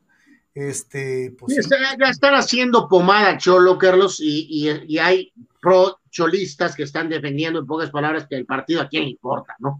Este, pero, dice Raúl pues, que le gustó mucho el estadio, este, eh, eh, dice, lo recuerdo, donde se jugó el Mundial de Clubes. Eh, sí, sí, sí, sí, sí, sí, sí, sí. Dice Danny Maiden, Pierre Gasly tiró abajo del camión a Checo Pérez, dice que comparado con otros en Red Bull, le decepciona su rendimiento. Tuvo mejor rendimiento y resultados que cualquiera en Red Bull cuando estuve ahí, dice Gasly. No tiene nada que ver que sea Checo Pérez mexicano, Pierre Gasly está muy ardido. Este, creo que queda ya de ultra. Vamos, en pocas palabras, Carlos. Pierre Gasly no tiene las polainas para haberse le ha hecho lo que Checo hizo eh, en modo escudo, eh, escudero, y la forma en que incomodó a Hamilton múltiples veces para ayudar a Verstappen. No tiene las polainas Pierre Gasly para hacer eso. ¿no? Dice Dani Pérez Vega, aunque yo soy pro Lebron, hay que aceptar que fue muy arrogante el pensar que él iba a hacer funcionar a Westbrook cuando toda su carrera ha sido un acumulador de estadísticas, pero un cáncer en su equipo. Eh, pues en parte el, el, el uh, GM, el, el, gerente deportivo Lebron, aquí sí puede ser que se equivocó con el tema de, de, Westbrook, ¿no? Pero ¿sabes qué, Carlos? No, eh, es, aquí no hay, hay detalles con LeBron y con Westbrook. Eh, Westbrook es lo que es. A mí el que me salta muchísimo es, y no podemos dejarlo ir, eh, este, a Softy Davis, ¿eh? A, yo pongo mis baterías. No, bueno, es que Anthony Davis es una decepción total, cabrón. O sea, este, y luego, y todo, ¿te acuerdas al principio de la campaña cuando claramente dijimos que se iba a lesionar, Carlos? Y dicho y hecho. Se aventó un buen rato sin lesionarse y decíamos, ah, cabrón, ¿qué está pasando, no? Y cuando se lesionó, se lesionó, ¿no? O sea, eh, eh, y ya tiene ratito ahí. Ya la, tiene película, rato fuera, ¿no? la película de Midway original está en Paramount, yo la tengo en DVD. Este, dice Daniel Aguilar, yo vi la película esa. Y la versión moderna está en HBO Max. Te reitero, sí tiene algunas lagunas la versión nueva, pero sí tiene con la tecnología. Eh, si no la han visto, chequen, la, si pueden las dos, pues las dos. Las dos pero las dos. la versión moderna, Carlos, reitero, sí hay algunas lagunas, pero la forma en que ilustran eh, los ataques, Carlos, de los, de los aviones Sí, sobre todo de los bombarderos en picado, ¿no? Que, en picada. Es, si lo escuchas eh, con la oportunidad de escucharlo con volumen alto, y aunque sea CGI, te demuestra las polainas de surco que tenían esos hombres que hacer. Eso, o sea, todos. por eso le dicen la generación dorada, Anuar, porque pues, los chavos esos eran de, de veras, ¿no? Los que estaban arriba, los que estaban abajo, los que estaban en los submarinos, Carlos. Eh, o sea, las polainas que se necesitaban, digo, no era de si querías o no, era de órale, compadre, eh, pues estamos en guerra, pues éntrele. Este, pero te ilustra con la tecnología moderna de manera increíble. Te ponen en el maldito avión, en lo que es el descenso. Este, es una cosa espectacular. Dice Dani Aguilar, yo vi la película esa de Midway en el cine Roble y tenía sonido surround. De hecho, la, la anunciaron mucho por eso, Dani Aguilar, en su tiempo surround sound, era algo que no existía y solamente la pudieron programar en algunos cines que tenían el sistema, el dispositivo. Eh, es, si no me equivoco, de las primeras películas con surround eh, en la historia, mi querido Daniel Aguilar, y era espectacular escuchar los aviones y todo eso, pues, fue muy importante. Eh, sí, desde luego. Dice Abraham Mesa, al igual que la película Midway, En la película Salvando a Soldado Ryan, además de Tom Hanks, participaron varios actores que estaban en pleno ascenso y después fueron grandes figuras. Sí, así es. Este, eh... Sí, no, el, el, el, el, reitero, se centra en la historia de varios personajes, obviamente, pero uno de ellos es el, del piloto Dick Best, eh, que en el mismo día bombardeó a dos portaaviones japoneses. El mismo día. Sí, sí. Este, o sea, en una que es una cosa sui generis en la aviación eh, mundial, ¿no? Y de combate. Entonces, eh, reiteramos, no es una gran película, pero sí te ilustra muy bien partes de la historia. Oye, pero es, es, es, mejor que Pearl Harbor, ¿eh? Por, por su Pearl Harbor sucks, evidentemente. O sea, la escena está espectacular, la escena del ataque, pero la historia esa del tridente amoroso, Carlos, holy moly. Está así medio, medio de telenovela, ¿no? Una especie de locura de querer hacer una especie de Titanic en Pearl Harbor, ¿no? Como Titanic estaba reciente, reciente sí, se no, les ocurrió no, no. la macabra idea de armar un tridente amoroso en medio de Pearl Harbor, lo cual fue terrible. Carnal, los charros del Jalisco, los charros del Jalisco, este, eh, eh, a final de cuentas le pegaron a los sultanes. Qué buen esfuerzo de Monterrey, eh, pero pues los churros son los churros y, y, y, ya están en la gran final para enfrentarse a los tomatebrios. Este, sí, sí, totalmente, Carlos. Decíamos, si hubieran guardado unas carreras los, este, los, eh, los eh, sultanes del juego 6, ¿no? Eh, que ganaron 15 a 5, pero pues ayer, ayer simplemente no se dio. Y Charros ganó tres carreras a cero y entonces se llevó la serie al final de cuentas cuatro triunfos a tres. Y entonces, pues ahí está ya la final, como lo hemos mencionado ya un par de veces en, el, en este espacio este, Tomateros de Culiacán, que va por el triplete, eh, ya ganó en el 2021 y ahora va por el título en el 22, enfrentará a los Charros, que ya fueron campeones en la campaña 2018-2019. Hay muchas figuras, muchos nombres, así que, eh, pues bueno, habrá que echarle el ojo, eh, si se puede, porque acá también hay restricciones estilo Liga Premier con Sky, este, pues bueno, si quien pueda, pues pueda, pues que lo vea. Este, va a estar interesante Charros en contra de Tomateros, Tomateros favorito, pero pues aquí creo que vamos con Tomateros. Eh, veremos a ver qué pasa. Hay que recordar que hace algunos años el comandante de Díaz llevó a los Yaquis al triplete, Carlos, campeones en el 11, 12 y 13. Ahora Tomateros va eh, por el triplete, reitero también. Digo, han ganado tres de los últimos cuatro, pero buscan hacer el triplete eh, también, igualar lo que hizo Yaquis hace poco tiempo, ¿no? Dice, ya para, ya estamos casi, casi, ya entramos en la, etapa final del programa, gracias a todos. Dice Juan Antonio Pitones, antes de Rolando y Arro, armen el, el all-time tennis Grand Slam. Está así, pues lo vamos a tratar de hacer. Dice eh, Víctor Baños, Westbrook siempre ha sido así, el rey de los triples dobles, pero nunca ha sido clutch. sí, yo esperaba mejores cosas con él con Lakers, cobijado con LeBron y el Cristal Davis pero como están las cosas con mis Lakers, extraño a Caruso y a Kuzma.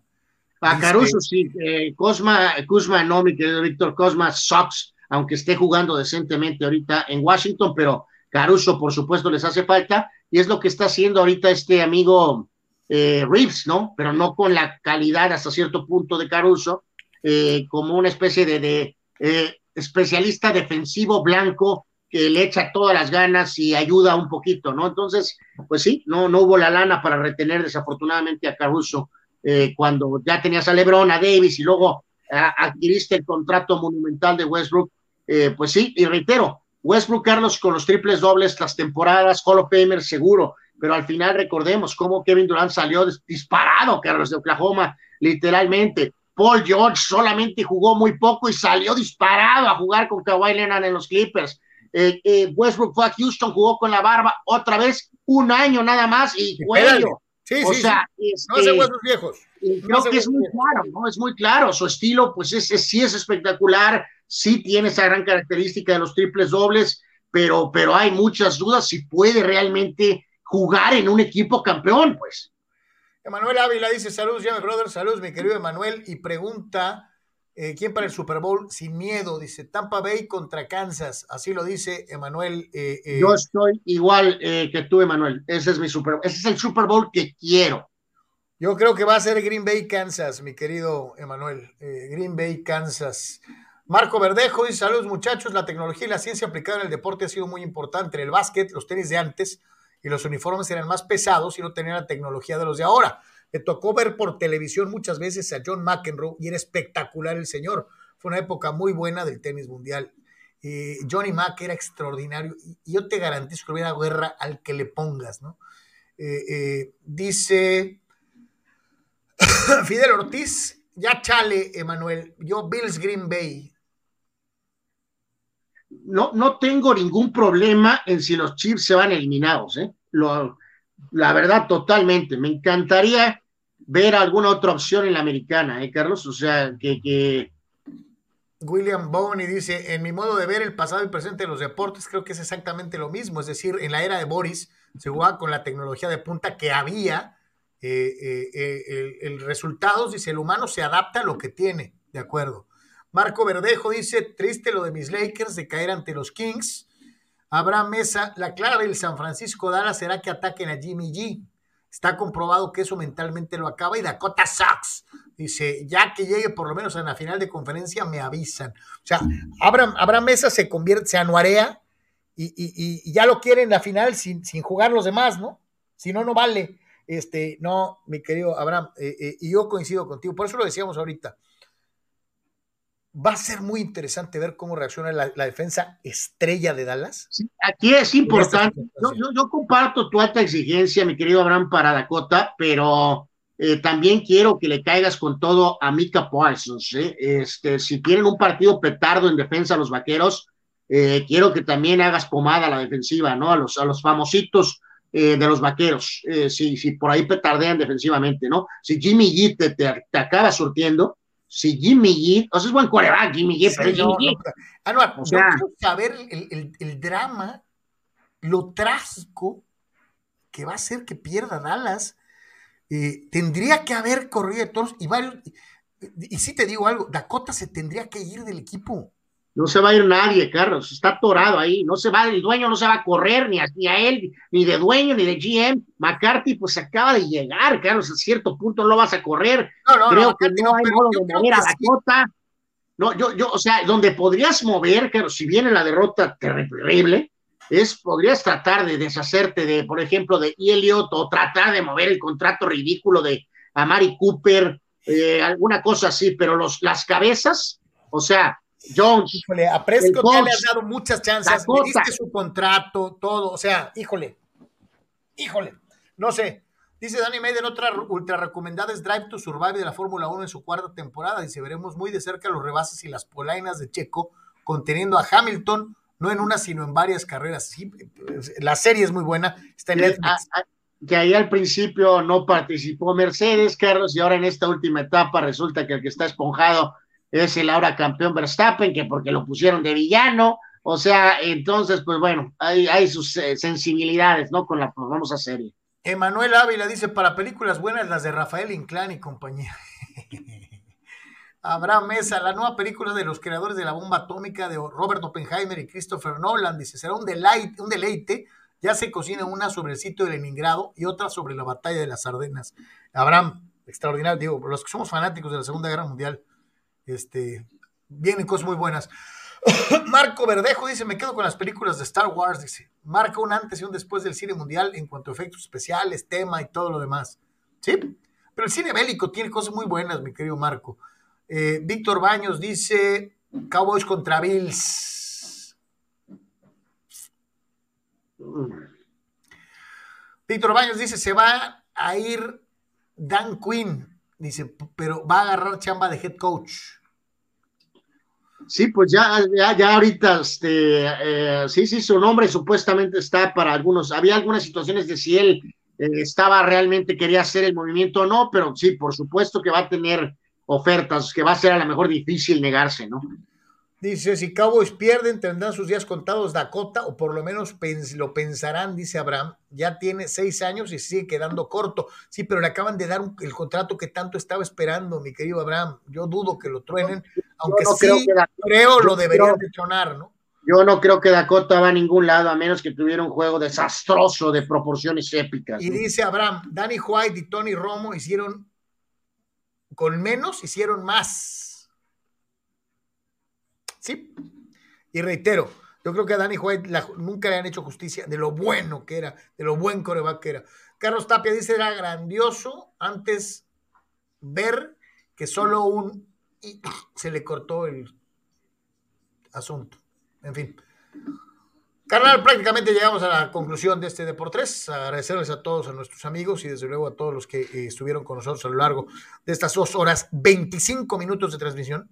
Abrazo grande, eh, eh, buen provecho y si Dios quiere, nos estaremos viendo el día de mañana. Les pedimos de veras de todo corazón que por favor se den una vueltita a www.deportres.com que nos busquen y que se suscriban o que le den like o no sé cómo sea eso en TikTok.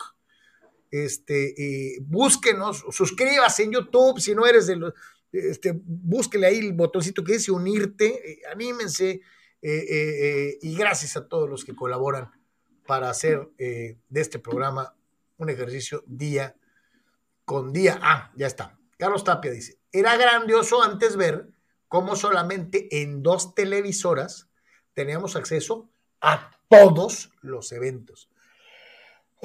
pues sí, Carlos, pero ya se acabó. Eso ya se acabó. Este, yo también extraño eh, eh, los años aquellos en que todos los deportes los veías eh, en dos televisoras, en México, estamos hablando de México, ¿no? Olvídate, los amigos acá fronterizos pues siempre tuvieron la opción de los canales gabachos, pero los que venimos del sur, pues sí teníamos la facilidad de ver todos los deportes en esas dos opciones. En televisión abierta, gratis y muy bien trabajados. Pero pues ya no. Eso es parte Hay que, eh, ya en el cierre aquí, Carlos Tigres presentó ya eh, detalles eh, más de lo de lo que será supuestamente su, su estadio nuevo, que a lo mejor estaría para el 25. pues ahorita sabemos que este joven gobernador vamos, viene con la idea de, apoyar este proyecto a todo, así que es muy probable que sí pase. Y digo, pues el Estado de Monterrey sabíamos de Rayados, ya sabíamos que es muy, muy bueno y pues lo que están proyectando para este estadio de Tigres, pues también parece ser eh, muy, muy espectacular y pues sí les creo. La verdad es que sí hay lana ahí y pues sí les creo. Así que eventualmente podríamos tener este pronto, en un par de años y pico, el estadio nuevo de Tigres, ¿no? Porque ya, ya el pobre universitario ya está para llorar, ¿no? Dice Juan Pitón, es interesante, Super Bowls que no ocurrirán. Bills Steelers, eh, eh, eh, Bills Steelers, Cowboys, Bills Steelers contra Cowboys, Bills o Steelers contra Cowboys, Titanes contra Rams o la revancha de Bengalíes contra los 49ers.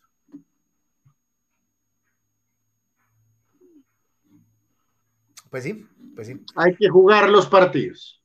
Le recordamos, este, pendientes de los Hot de por tres en el transcurso del día, eh, pendientes de TikTok, este, les voy a hacer algo especial de las raquetas con las que jugaban Borg, eh, eh, Connors y con las que juegan ahora el triunvirato, ¿no? Federer, Nadal y, y, Djokovic. Este, ahorita me quedé con esa idea. Este, les voy a enseñar cuánto pesaban, todo lo demás este, en, un TikTok especial de tenis para ustedes. Eh, gracias a los canales que hoy usaron la opción de WhatsApp con mensajes. Eh, eh, esto nos puede ayudar muchísimo. Hágalo, por favor. anote el WhatsApp 663-116-0970 y participe con los mensajes de voz. es muy, muy importante. Carolina, gracias. Gracias, suerte a todos. Buena tarde, buen provecho, pásela bien.